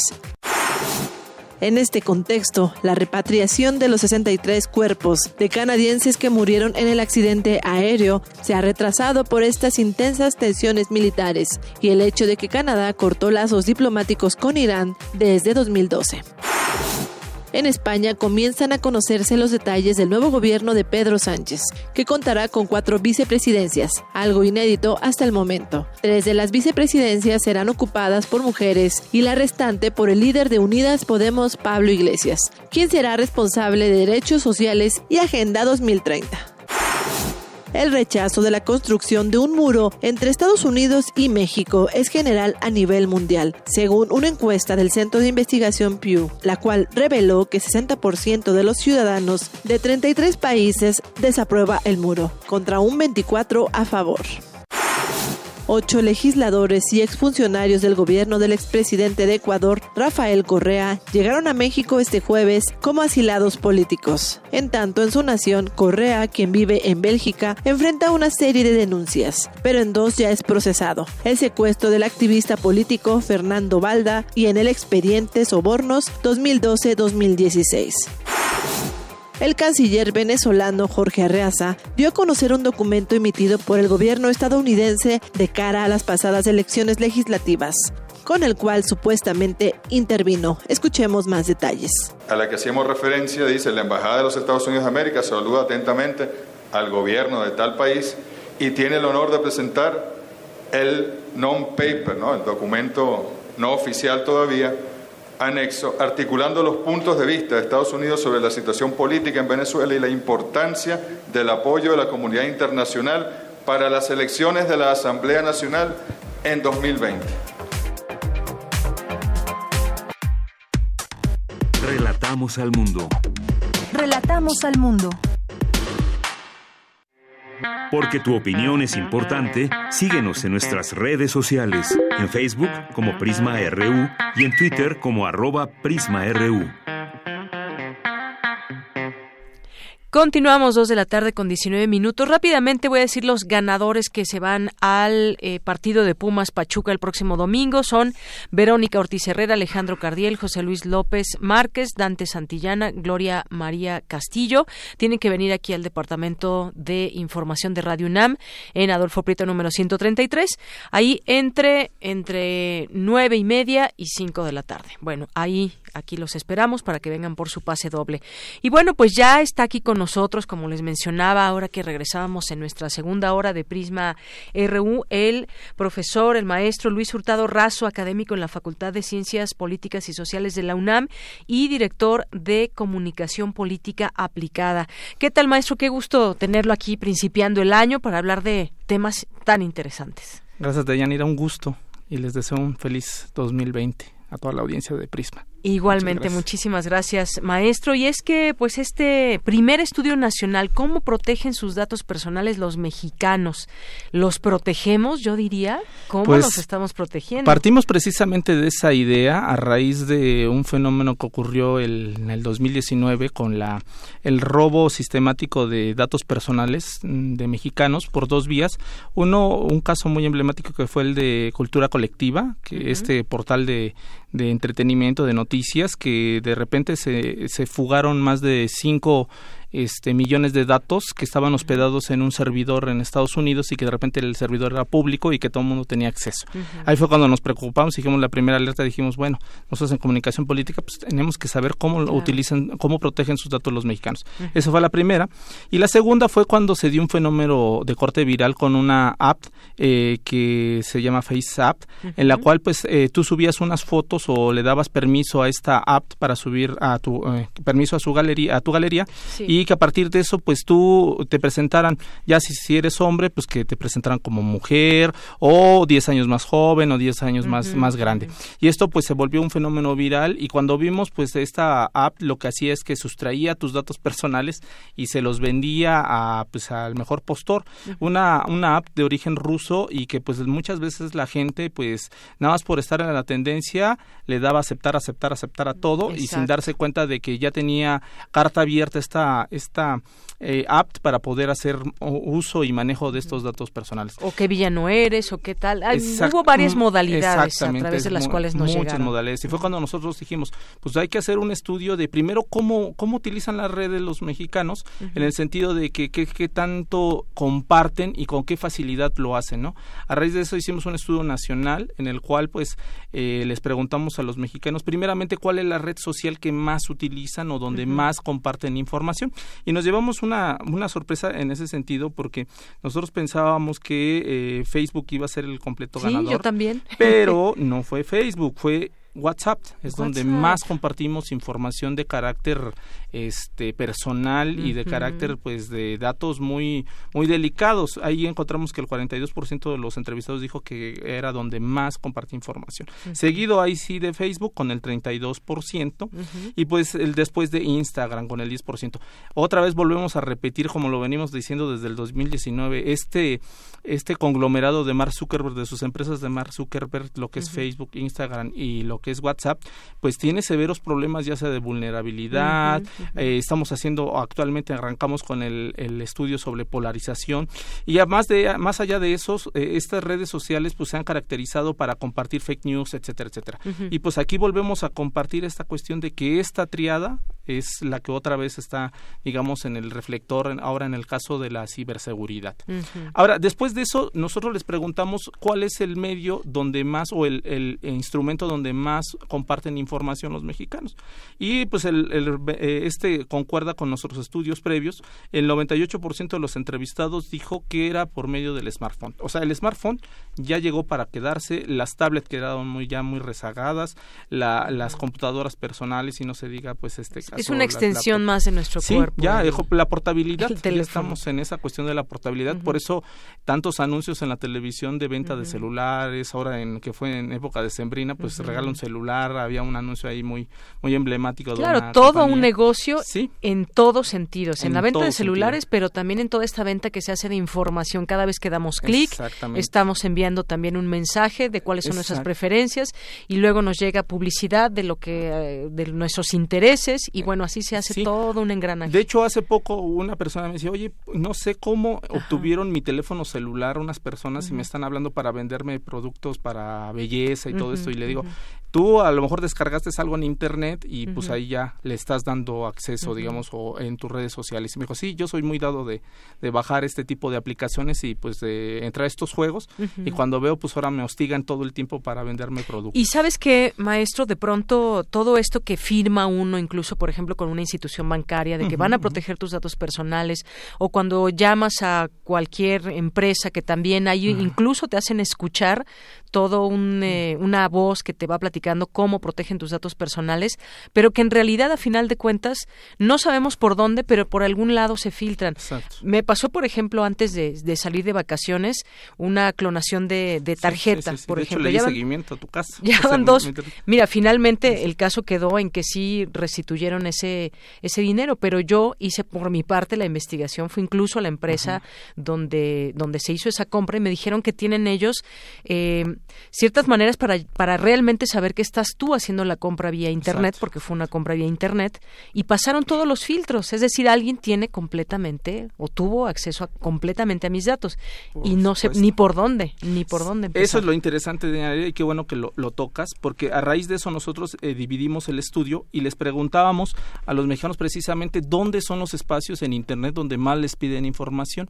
Y encontramos que las redes sociales eh, con el 70% es el espacio donde más más les piden información, ya sea contraseñas o les hacen eh, estas famosas este, encuestas o bajan estas apps o mm. toda esta cuestión de verificación, ¿no? O para hacer compras en línea o para cualquier plataforma, ya sea de música o de video, les piden información Hay otro muy interesante que es en el segundo lugar, que son los trámites bancarios. El 56% de los entrevistados dijeron que ahí les pedían muchísima información. Todo, nos piden todo, absolutamente. Y muchas veces no saben los mexicanos a dónde van a dar todos esos datos o si, si realmente cuentan con el blindaje para proteger esos datos. Yo al encontrar estos datos eh, eh, eh, revisé un poco sobre todo la problemática que tuvimos en el 2019 con las famosas caídas de sistema, sistemáticas que se dieron en el 2019 de las bancas de diferentes, de diferentes empresas bancarias. O sea, ya sea que no podías eh, de repente ir a sacar dinero y que pues no había servicio o que entrabas a tu banca en línea. Precisamente eso es derivado de los ataques cibernéticos que están teniendo estas empresas eh, bancarias, precisamente no para sustraer dinero, sino para sustraer los datos personales de los tarjetavientes que tienen y a partir de ahí hacen los fraudes ya recurrentes. O sea, uno pensará, dice, bueno, los hackers mm, sacan y meten, se roban millones. No, ya no lo hacen así, de esa manera. Ya se meten, roban la información de los usuarios y a raíz, como son cantidades pequeñitas que tú dices, ah, le, le, quito 10 mil pesos a una persona, pero cuando va sumando y esos 10 mil pesos son 10, 20 millones de pesos, que son un caso de más de 200 o 300 expedientes, que muchas veces muchas personas, como no revisan detalladamente sus estados de cuenta, los dan por hecho y dicen, ah, sí, yo me gasté 3 pesos, 2 pesos, 5 pesos, y cuando ves, esta persona se está haciendo rico con esos datos personales. Exactamente, los datos personales, sí, tienes toda la razón, en, los, en las instituciones bancarias nos piden todo, todo, todo, tu dirección, tu fecha de nacimiento, tu trabajo, todo, todo, todo. A mí lo que me quedó la duda quizás sea, eh, de pronto, eh, pues hizo esta investigación y, fallan a, tu favor, pero ¿cómo quedó este asunto? A mí me hubiera gustado saber cómo es que tuvieron acceso a mi información y finalmente quién pagó también ese, ese cargo, que además fue un cargo bastante oneroso, si la institución bancaria o la empresa que dio por buena esa transacción. En fin, nos quedan, a mí me quedaron muchas preguntas, pese a que, bueno, sí, resolvimos a tu favor, pero me quedan muchas preguntas. O cuando tú no tienes nada que ver con X banco y te están llamando de ese banco al que tú nunca has ido, Para ¿no? Cobrarte, exactamente. No, o, por ejemplo, tú tienes vas a, tu banco de cabecera y luego te están llamando de otros bancos. ¿Cómo se comparte esa información que, se supone tú no diste a esos otros bancos, no? Sí, de hecho el año pasado también este lo que es este la Cámara de Comercio y todo lo que tiene que ver con el Banco Mexicano el Banco Mexicano Banjico, este, todo eh, recibieron también ataques cibernéticos. Fue recurrente en el año 2019. Pues Pemex también. Exactamente, de hecho. Y esto es preocupante porque ahora yo vengo sosteniendo que el oro eh, o el nuevo petróleo que estamos peleando ya no son el, el, crudo que conocemos, ya son los datos personales que tenemos cada uno de los usuarios que tenemos en Internet. Y por eso la vulnerabilidad y por eso este estudio, en el cual pues también hicimos una pregunta clave en el sentido de que ahora ya sabemos, digamos, dónde acceden más, por qué vía acceden más, pero ahora han sufrido alguna vulnerabilidad y encontramos que el 31% de los entrevistados dijo que sí ha sufrido vulnerabilidad de cualquier tipo en Internet, ya sea en redes sociales o en Internet. Ahora, ¿cuál es esa vulnerabilidad? Pues encontramos que la principal es robo de contraseñas de redes sociales. El 14% de los entrevistados dijo que les robaban sus, sus este, contraseñas de, de redes sociales. Otro dato que nos llamó mucho la atención es que estas redes sociales también son usadas para el acoso. El 11.5% de los entrevistados dijo que una de las vulnerabilidades más constantes es que los agreden o están acosándolos en estas redes sociales. O sea, también es un tema que debemos de tocarlo, sobre todo por todos los movimientos este, feministas que hubo el año pasado y que muchas veces eh, son ignoradas estas denuncias, sobre todo por el Me Too, si recordamos a principio del año del 2019, hubo un movimiento de denuncias que se hicieron por vía de, cuestiones en, Internet, por, por medio de las redes sociales, y estas pues eh, se hicieron por esta vía y fueron en su llegado momento la autoridad las dejó ahí y no le dio seguimiento. Este es un dato que corrobora que sí existe el acoso, el ciberacoso en, en las redes sociales y en internet. Ahora, otra cosa que nosotros preguntábamos es ¿Cómo nosotros permitimos que se dé, digamos, esta vulnerabilidad? Y les preguntamos si comparten fotografías qué tipo de fotografías y todo eso. El 84% de los entrevistados dijo que sí comparte fotos suyas. El 53% de los entrevistados que comparte fotos de sus familiares. El 7% comparte fotos de su domicilio. El 17 comparte fotos de de, eh, de pertenencias, o sea, ya sea móviles, lo que sea. y el 70, exactamente, 71% comparte fotos de sus viajes. El año pasado, eh, la Secretaría de Seguridad decía en un reporte que, que eh, pusieron público que el 20% de las denuncias sobre secuestros, extorsión, eran derivados de que los extorsionadores entraban a las cuentas de redes sociales de las personas, le daban seguimiento y a partir de eso sabían dónde vivían, cómo viajaban, qué utilizaban, quiénes eran sus familiares, todo este tipo de cosas. Y nosotros muchas veces las compartimos de forma gratuita en las redes sociales. Por eso también nosotros entramos en ese terreno y era eh, sumamente importante preguntarle eso a los usuarios. Ahora, eh, también les preguntamos acerca de si ellos leían, si los usuarios leían la, eh, los códigos de, privacidad de las apps que descargaban. El 70% de los entrevistados dijo que no leía los códigos de privacidad o los todas estas eh, políticas de las apps. A veces yo he hecho el intento de leer varios, son larguísimos, larguísimos, larguísimos. Es que ese es el truco precisamente para, que no las leas. exactamente. Y o que leas una parte y ya no llegues hasta el final. Sí es, es tremendo estos avisos. Ahí deberíamos quizás como consumidores inconformarnos y que sean mucho más en resumidas cuentas que nos están sí de hecho sobre ese caso ¿eh? yo hace mucho sostenía que debería de existir un ombudsman digital para proteger también los derechos de las audiencias digitales. O sea, que la gente, ahorita el caso que tú estás tocando es muy importante, entonces decirle, a ver, tú vas a subir tu producto, entonces en tu política de, de, seguridad o de cuidado de datos personales tienes que hacerla muy sintética para que el usuario realmente la lea y la, comprenda. O muchas veces vienen en inglés y tú dices, o no sabes inglés, o en alemán, o en francés, lo que sea. No, hasta en español. Lo que sea, todo ese tipo de cosas, pues son, digamos, debemos de defender los derechos de las audiencias digitales. Y es un tema que casi nadie ha tocado. Sí, deberíamos entrar, eh, informarnos más como usuarios de todas las redes sociales, de servicios financieros o de servicios de cualquier tipo, el descolgar el teléfono y de pronto hacer nuestros pagos y estar dando los números de nuestra tarjeta vía telefónica o incluso de pronto, sí, deposítenme mi tarjeta, te mando la fotografía de mi tarjeta de crédito, de débito, lo que sea.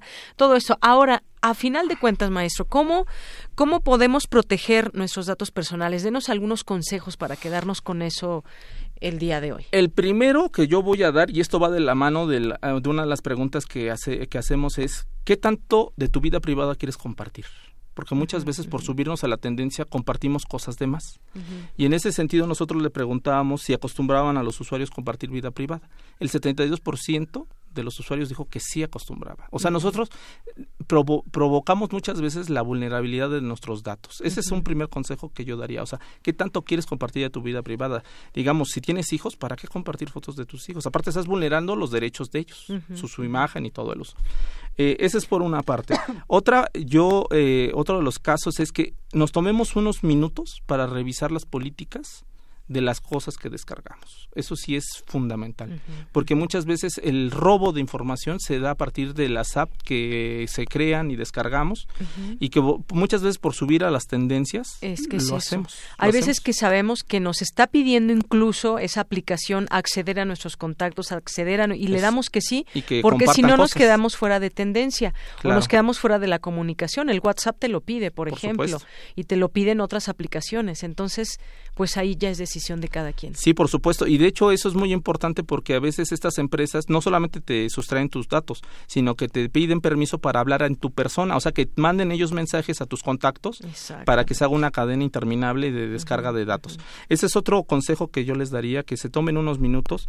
Y hay otro que dejemos de ser tan inmediatos, digamos, en la interacción que tenemos en las redes sociodigitales y dejemos de un lado también el lado emotivo. Nosotros preguntamos esto o sea, si a ti te gusta que ventilen tu vida privada, entonces eh, no te quejes después cuando ya la gente haga escarnio de tu vida privada.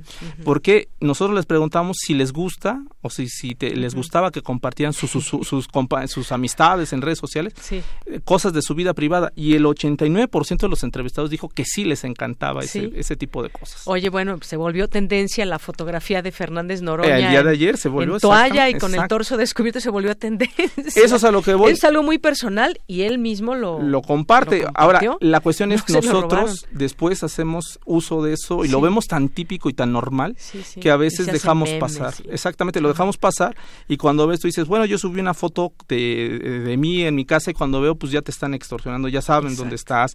Ya, o sea, todo ese tipo de cosas nosotros damos hincapié. Por eso vuelvo a la cuestión de la vida privada hasta dónde la queremos llevar. Las redes sociodigitales han, eh, han roto, digamos, esa, esa barrera de la, del espacio público y del espacio privado y muchas veces ya no sabemos distinguir qué es privado y qué no, qué sí y qué no. Pues nos quedamos con esas recomendaciones, maestro, que ojalá las tomemos en cuenta todos. Yo sé que es difícil a veces estar fuera de tendencia, pero pues hay que hacerlo o simplemente pues también saber qué compartir y qué no compartir, ¿no? Cada persona también tiene su propio perfil, hay gente que es muy verdaderamente famosa que quiere compartir todo, y bueno, pues hay gente que pues prefiere estar de bajo perfil, pero estar al tanto también en redes sociales.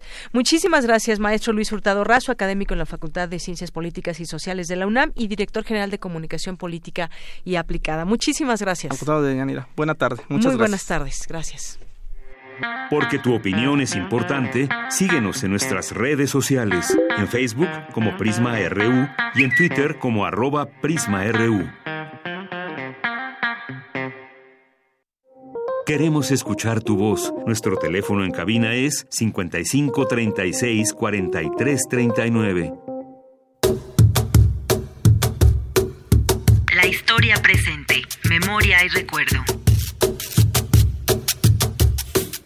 Mi nombre es Ana Karen Luna Fierros. Tengo licenciatura y maestría en historia por parte de la UNAM. Me desempeño como docente en la Escuela Nacional Preparatoria número 8 de lo que les quiero hablar de estas expresiones culturales que hoy en día se ven en algunas partes de México, sobre todo en zonas como Morelos, Puebla, Tlaxcala, es decir, lugares cercanos a, a montañas o volcanes y que hoy en día se conocen comúnmente como graniceros, que son personas a las que se les otorga la capacidad de controlar ciertos fenómenos meteorológicos como la lluvia, el granizo, agua-nieve, a voluntad y prácticamente o casi siempre en beneficio de la población. No lo consideramos tan trascendental porque nuestra sociedad ya no es fundamentalmente agrícola como solía ser, pero en estas regiones obviamente las personas siguen dependiendo del campo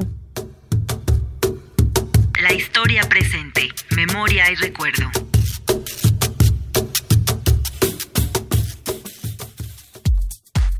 Prisma RU. Relatamos al mundo.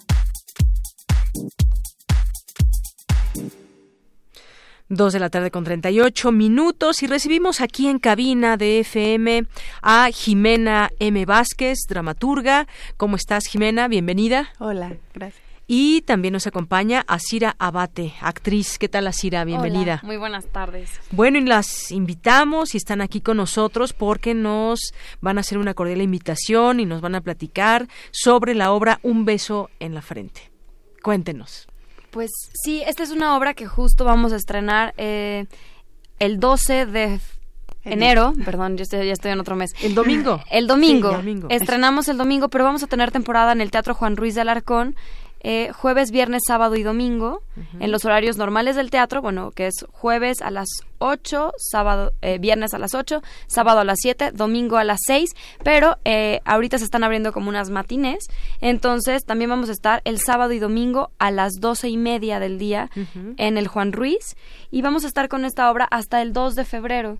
Y bueno, ahorita dejo a Jimena que hable específicamente de su obra. Así es, porque es una invitación a reflexionar eh, eh, sobre la violencia, la violencia que estamos viviendo. Pero cuéntanos, por favor, Jimena. Eh, bueno, esta es una adaptación. Hay un texto base que es Un beso en la frente de Esther B. del Brío, que es un cuento ilustrado. Y entonces a mí me tocó hacer la adaptación de esta historia, que es de Esther, para pues el montaje.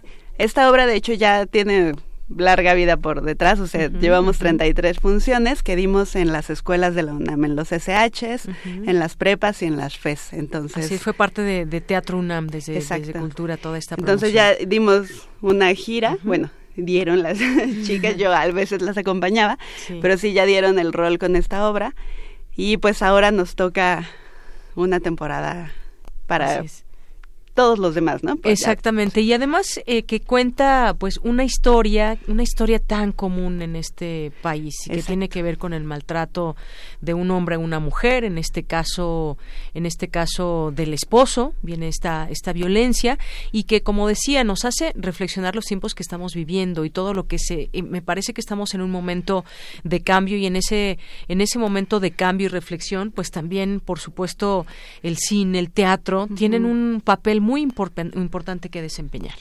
Sí, por supuesto, era, eh, digo, pensando en el origen de la obra, que era para eh, los las estudiantes, los estudiantes, todos ellos, eh, pues era un poco en, en, una, en un afán de prevención, ¿no? de, que empezaran a abrir los ojos a, a distinguir cuando tenían que irse de donde corrían peligro.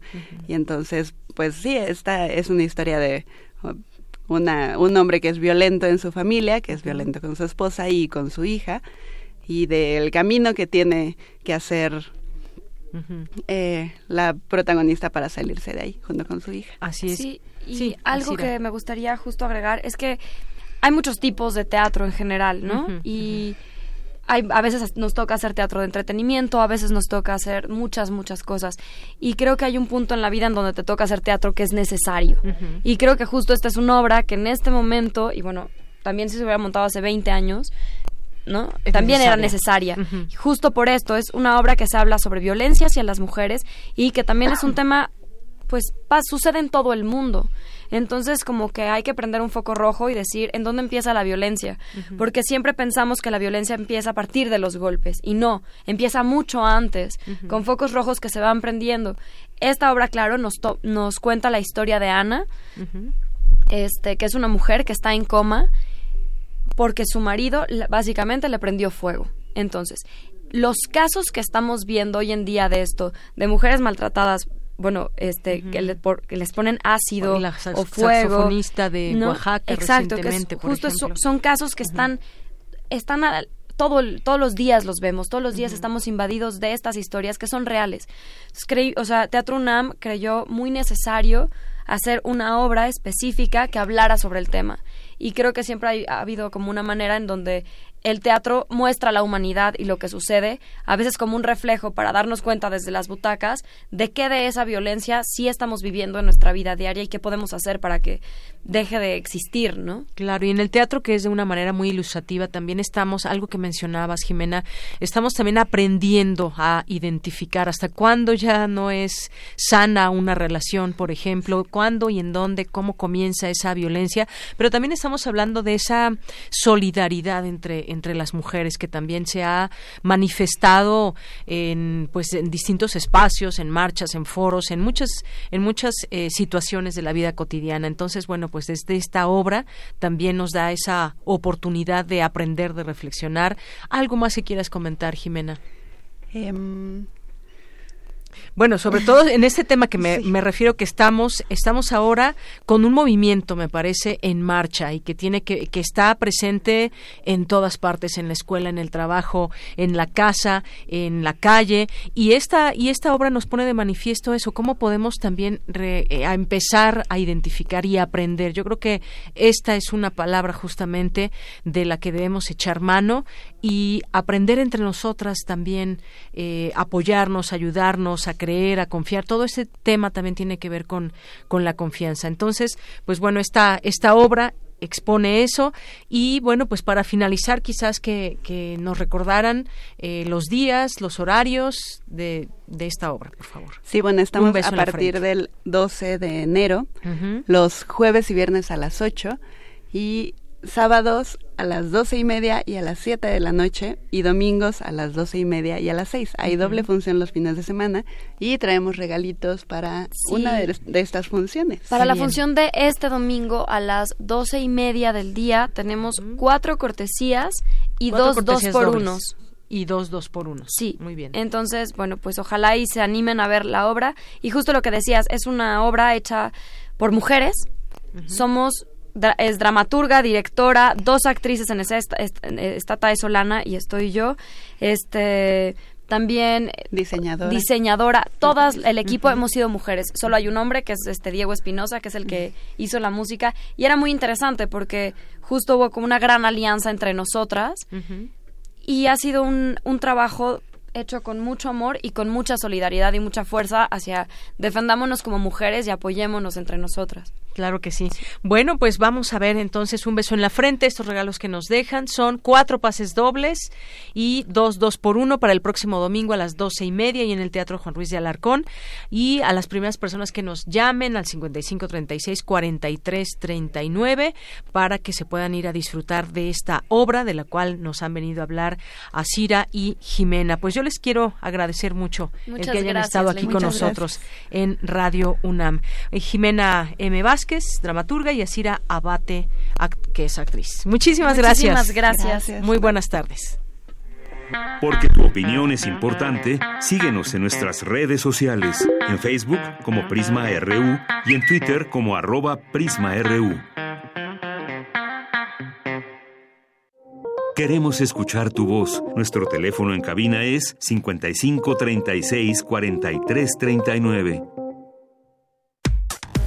Relatamos al mundo. Relatamos al mundo.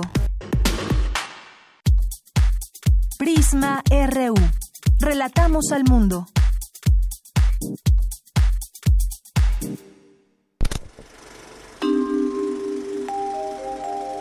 Cine Maedro.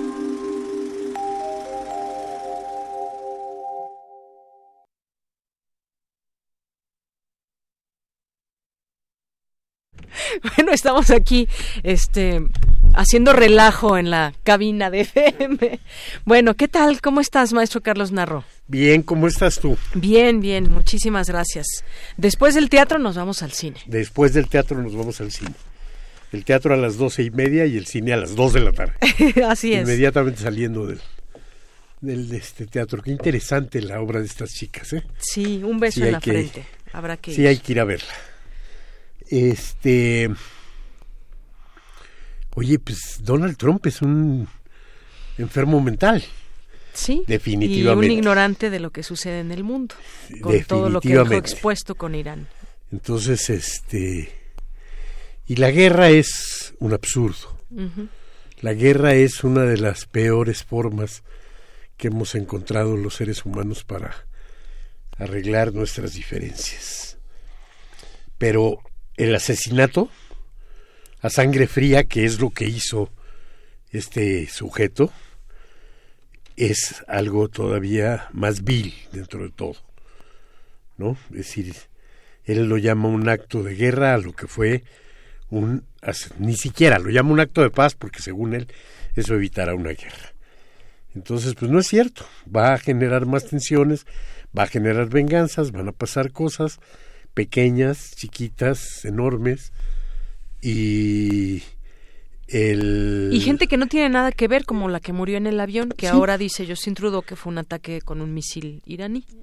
No, no lo sé, puede haber sido, puede haber sido, pero sí va a pasar que este que una persona muera en las calles de Washington porque un iraní pensó que había que hacer una venganza. Exacto y entonces ni sepamos, ¿no? O sea, el odio es el odio y tiene cien mil caminos.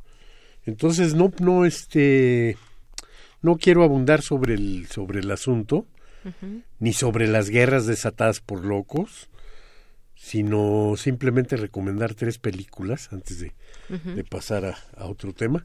Tres grandes, grandes películas en contra de la guerra, que serían, este, Senderos de Gloria de Stanley Kubrick, Vergüenza de Akira Kurosawa y El huevo de la serpiente de Ingmar Bergman. De miles de películas el cine ha volteado a ver a la guerra muchísimas veces. Y muchísimas veces, las más de las veces, para exaltar los sentimientos patrióticos y homenajear a nuestros propios criminales con permiso de la patria.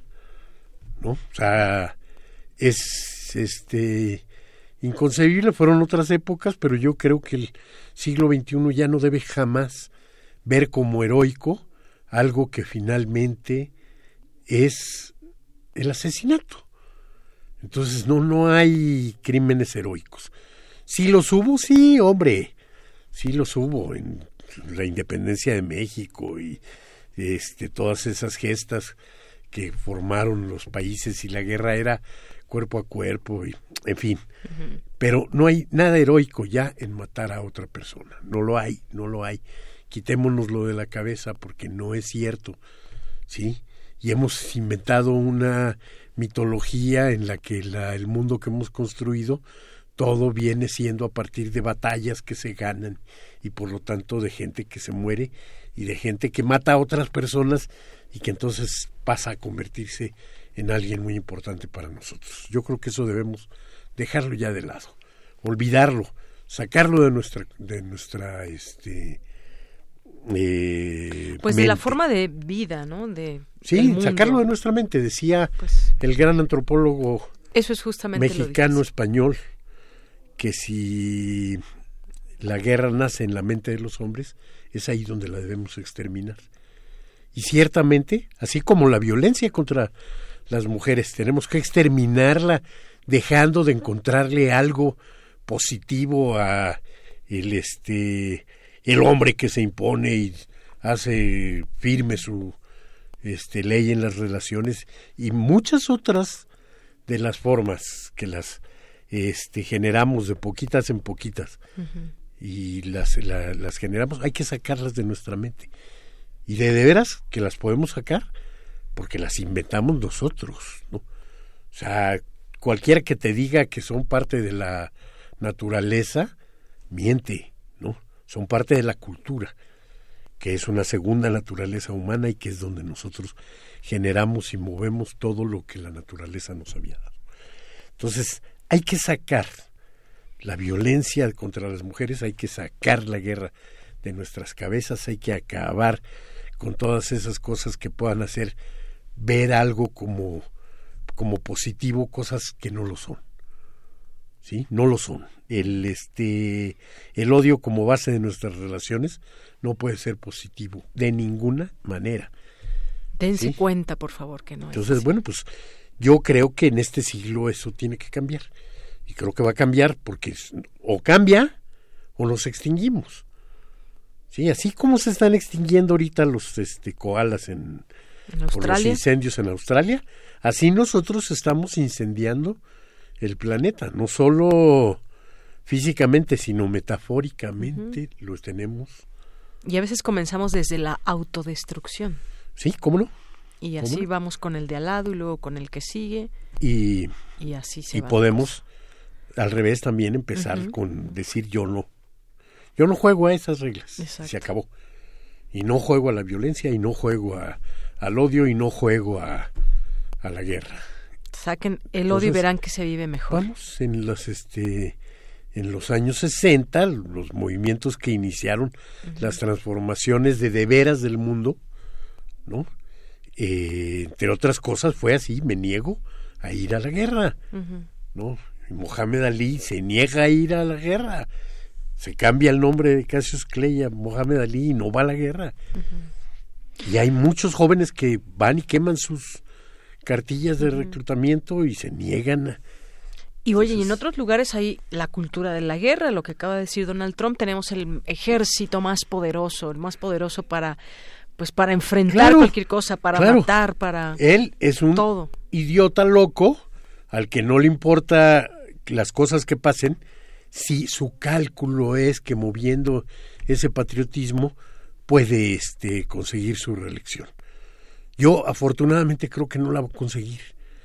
Es decir, creo que no lo va a destituir el, el juicio que se le avecina, no lo va a destituir porque tiene mayoría en el, en el Senado, pero sí creo que la información que estará brotando lo va a dejar lo suficientemente dañado como para que no pueda reelegirse. El propio Partido Republicano le va a poner trabas y va a buscar otro candidato.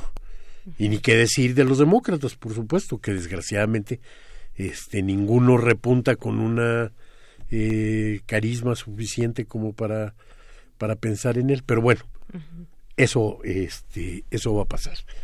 Y yo en realidad de lo que quería hablar, porque... Bueno, ya nos dice tres películas que... Sí.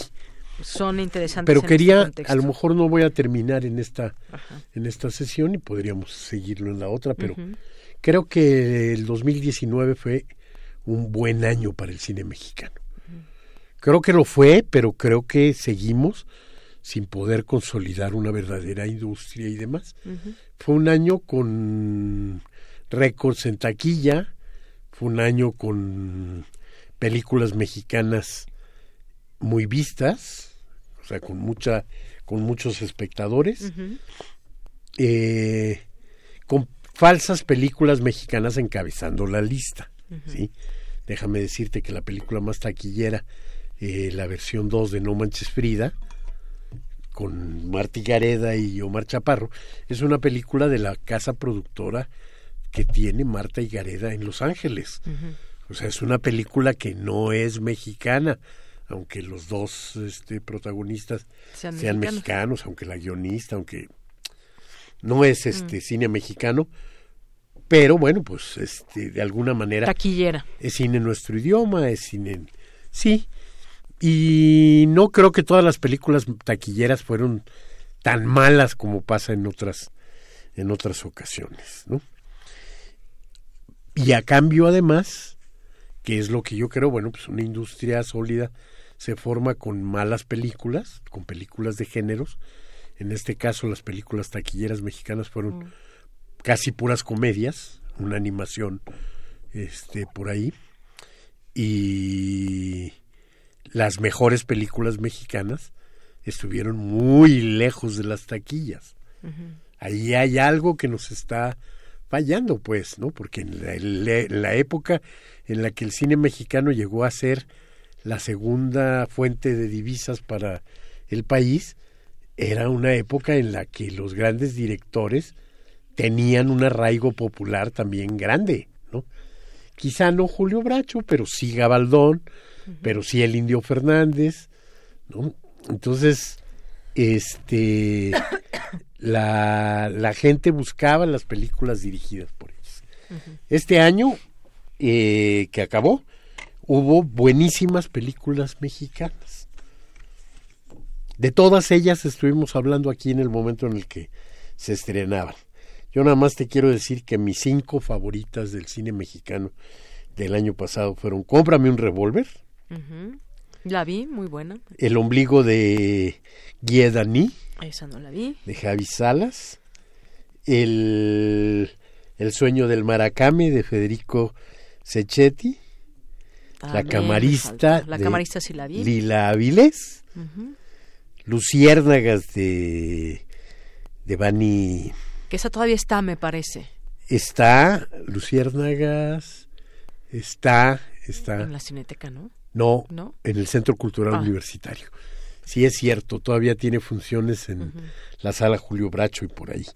Y hay que irla a, a ver, ¿no? o sea, las otras si las pueden ver, pues tratar de verlas. También tuvimos pésimas películas pretenciosas que, que ni para la taquilla estuvieron buenas, pero tampoco estuvieron buenas en términos de su contenido.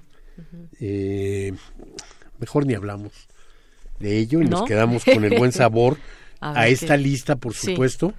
Eh, podía haberse este, añadido más, quise sacar cinco, pero por ahí estaban también, no sé, asfixia, este, algunas, algunas otras. Y pues nos alcanzó el tiempo. No se alcanzó el tiempo, ya ves. Muy bien. Bueno, nos quedamos con esas recomendaciones. Si aún no han visto estas mexicanas, en algún momento podrían acercarse a verlas. Y estas que nos dices también. Esos clásicos contra la guerra. clásicos contra la guerra, exactamente. Pues ya son las tres. Muchas gracias, Carlos. Carlos Narro con nosotros en Cinemaedro. Yo soy de Yanira Morán y en nombre de todo el equipo, gracias, muy buenas tardes, buen provecho y hasta mañana.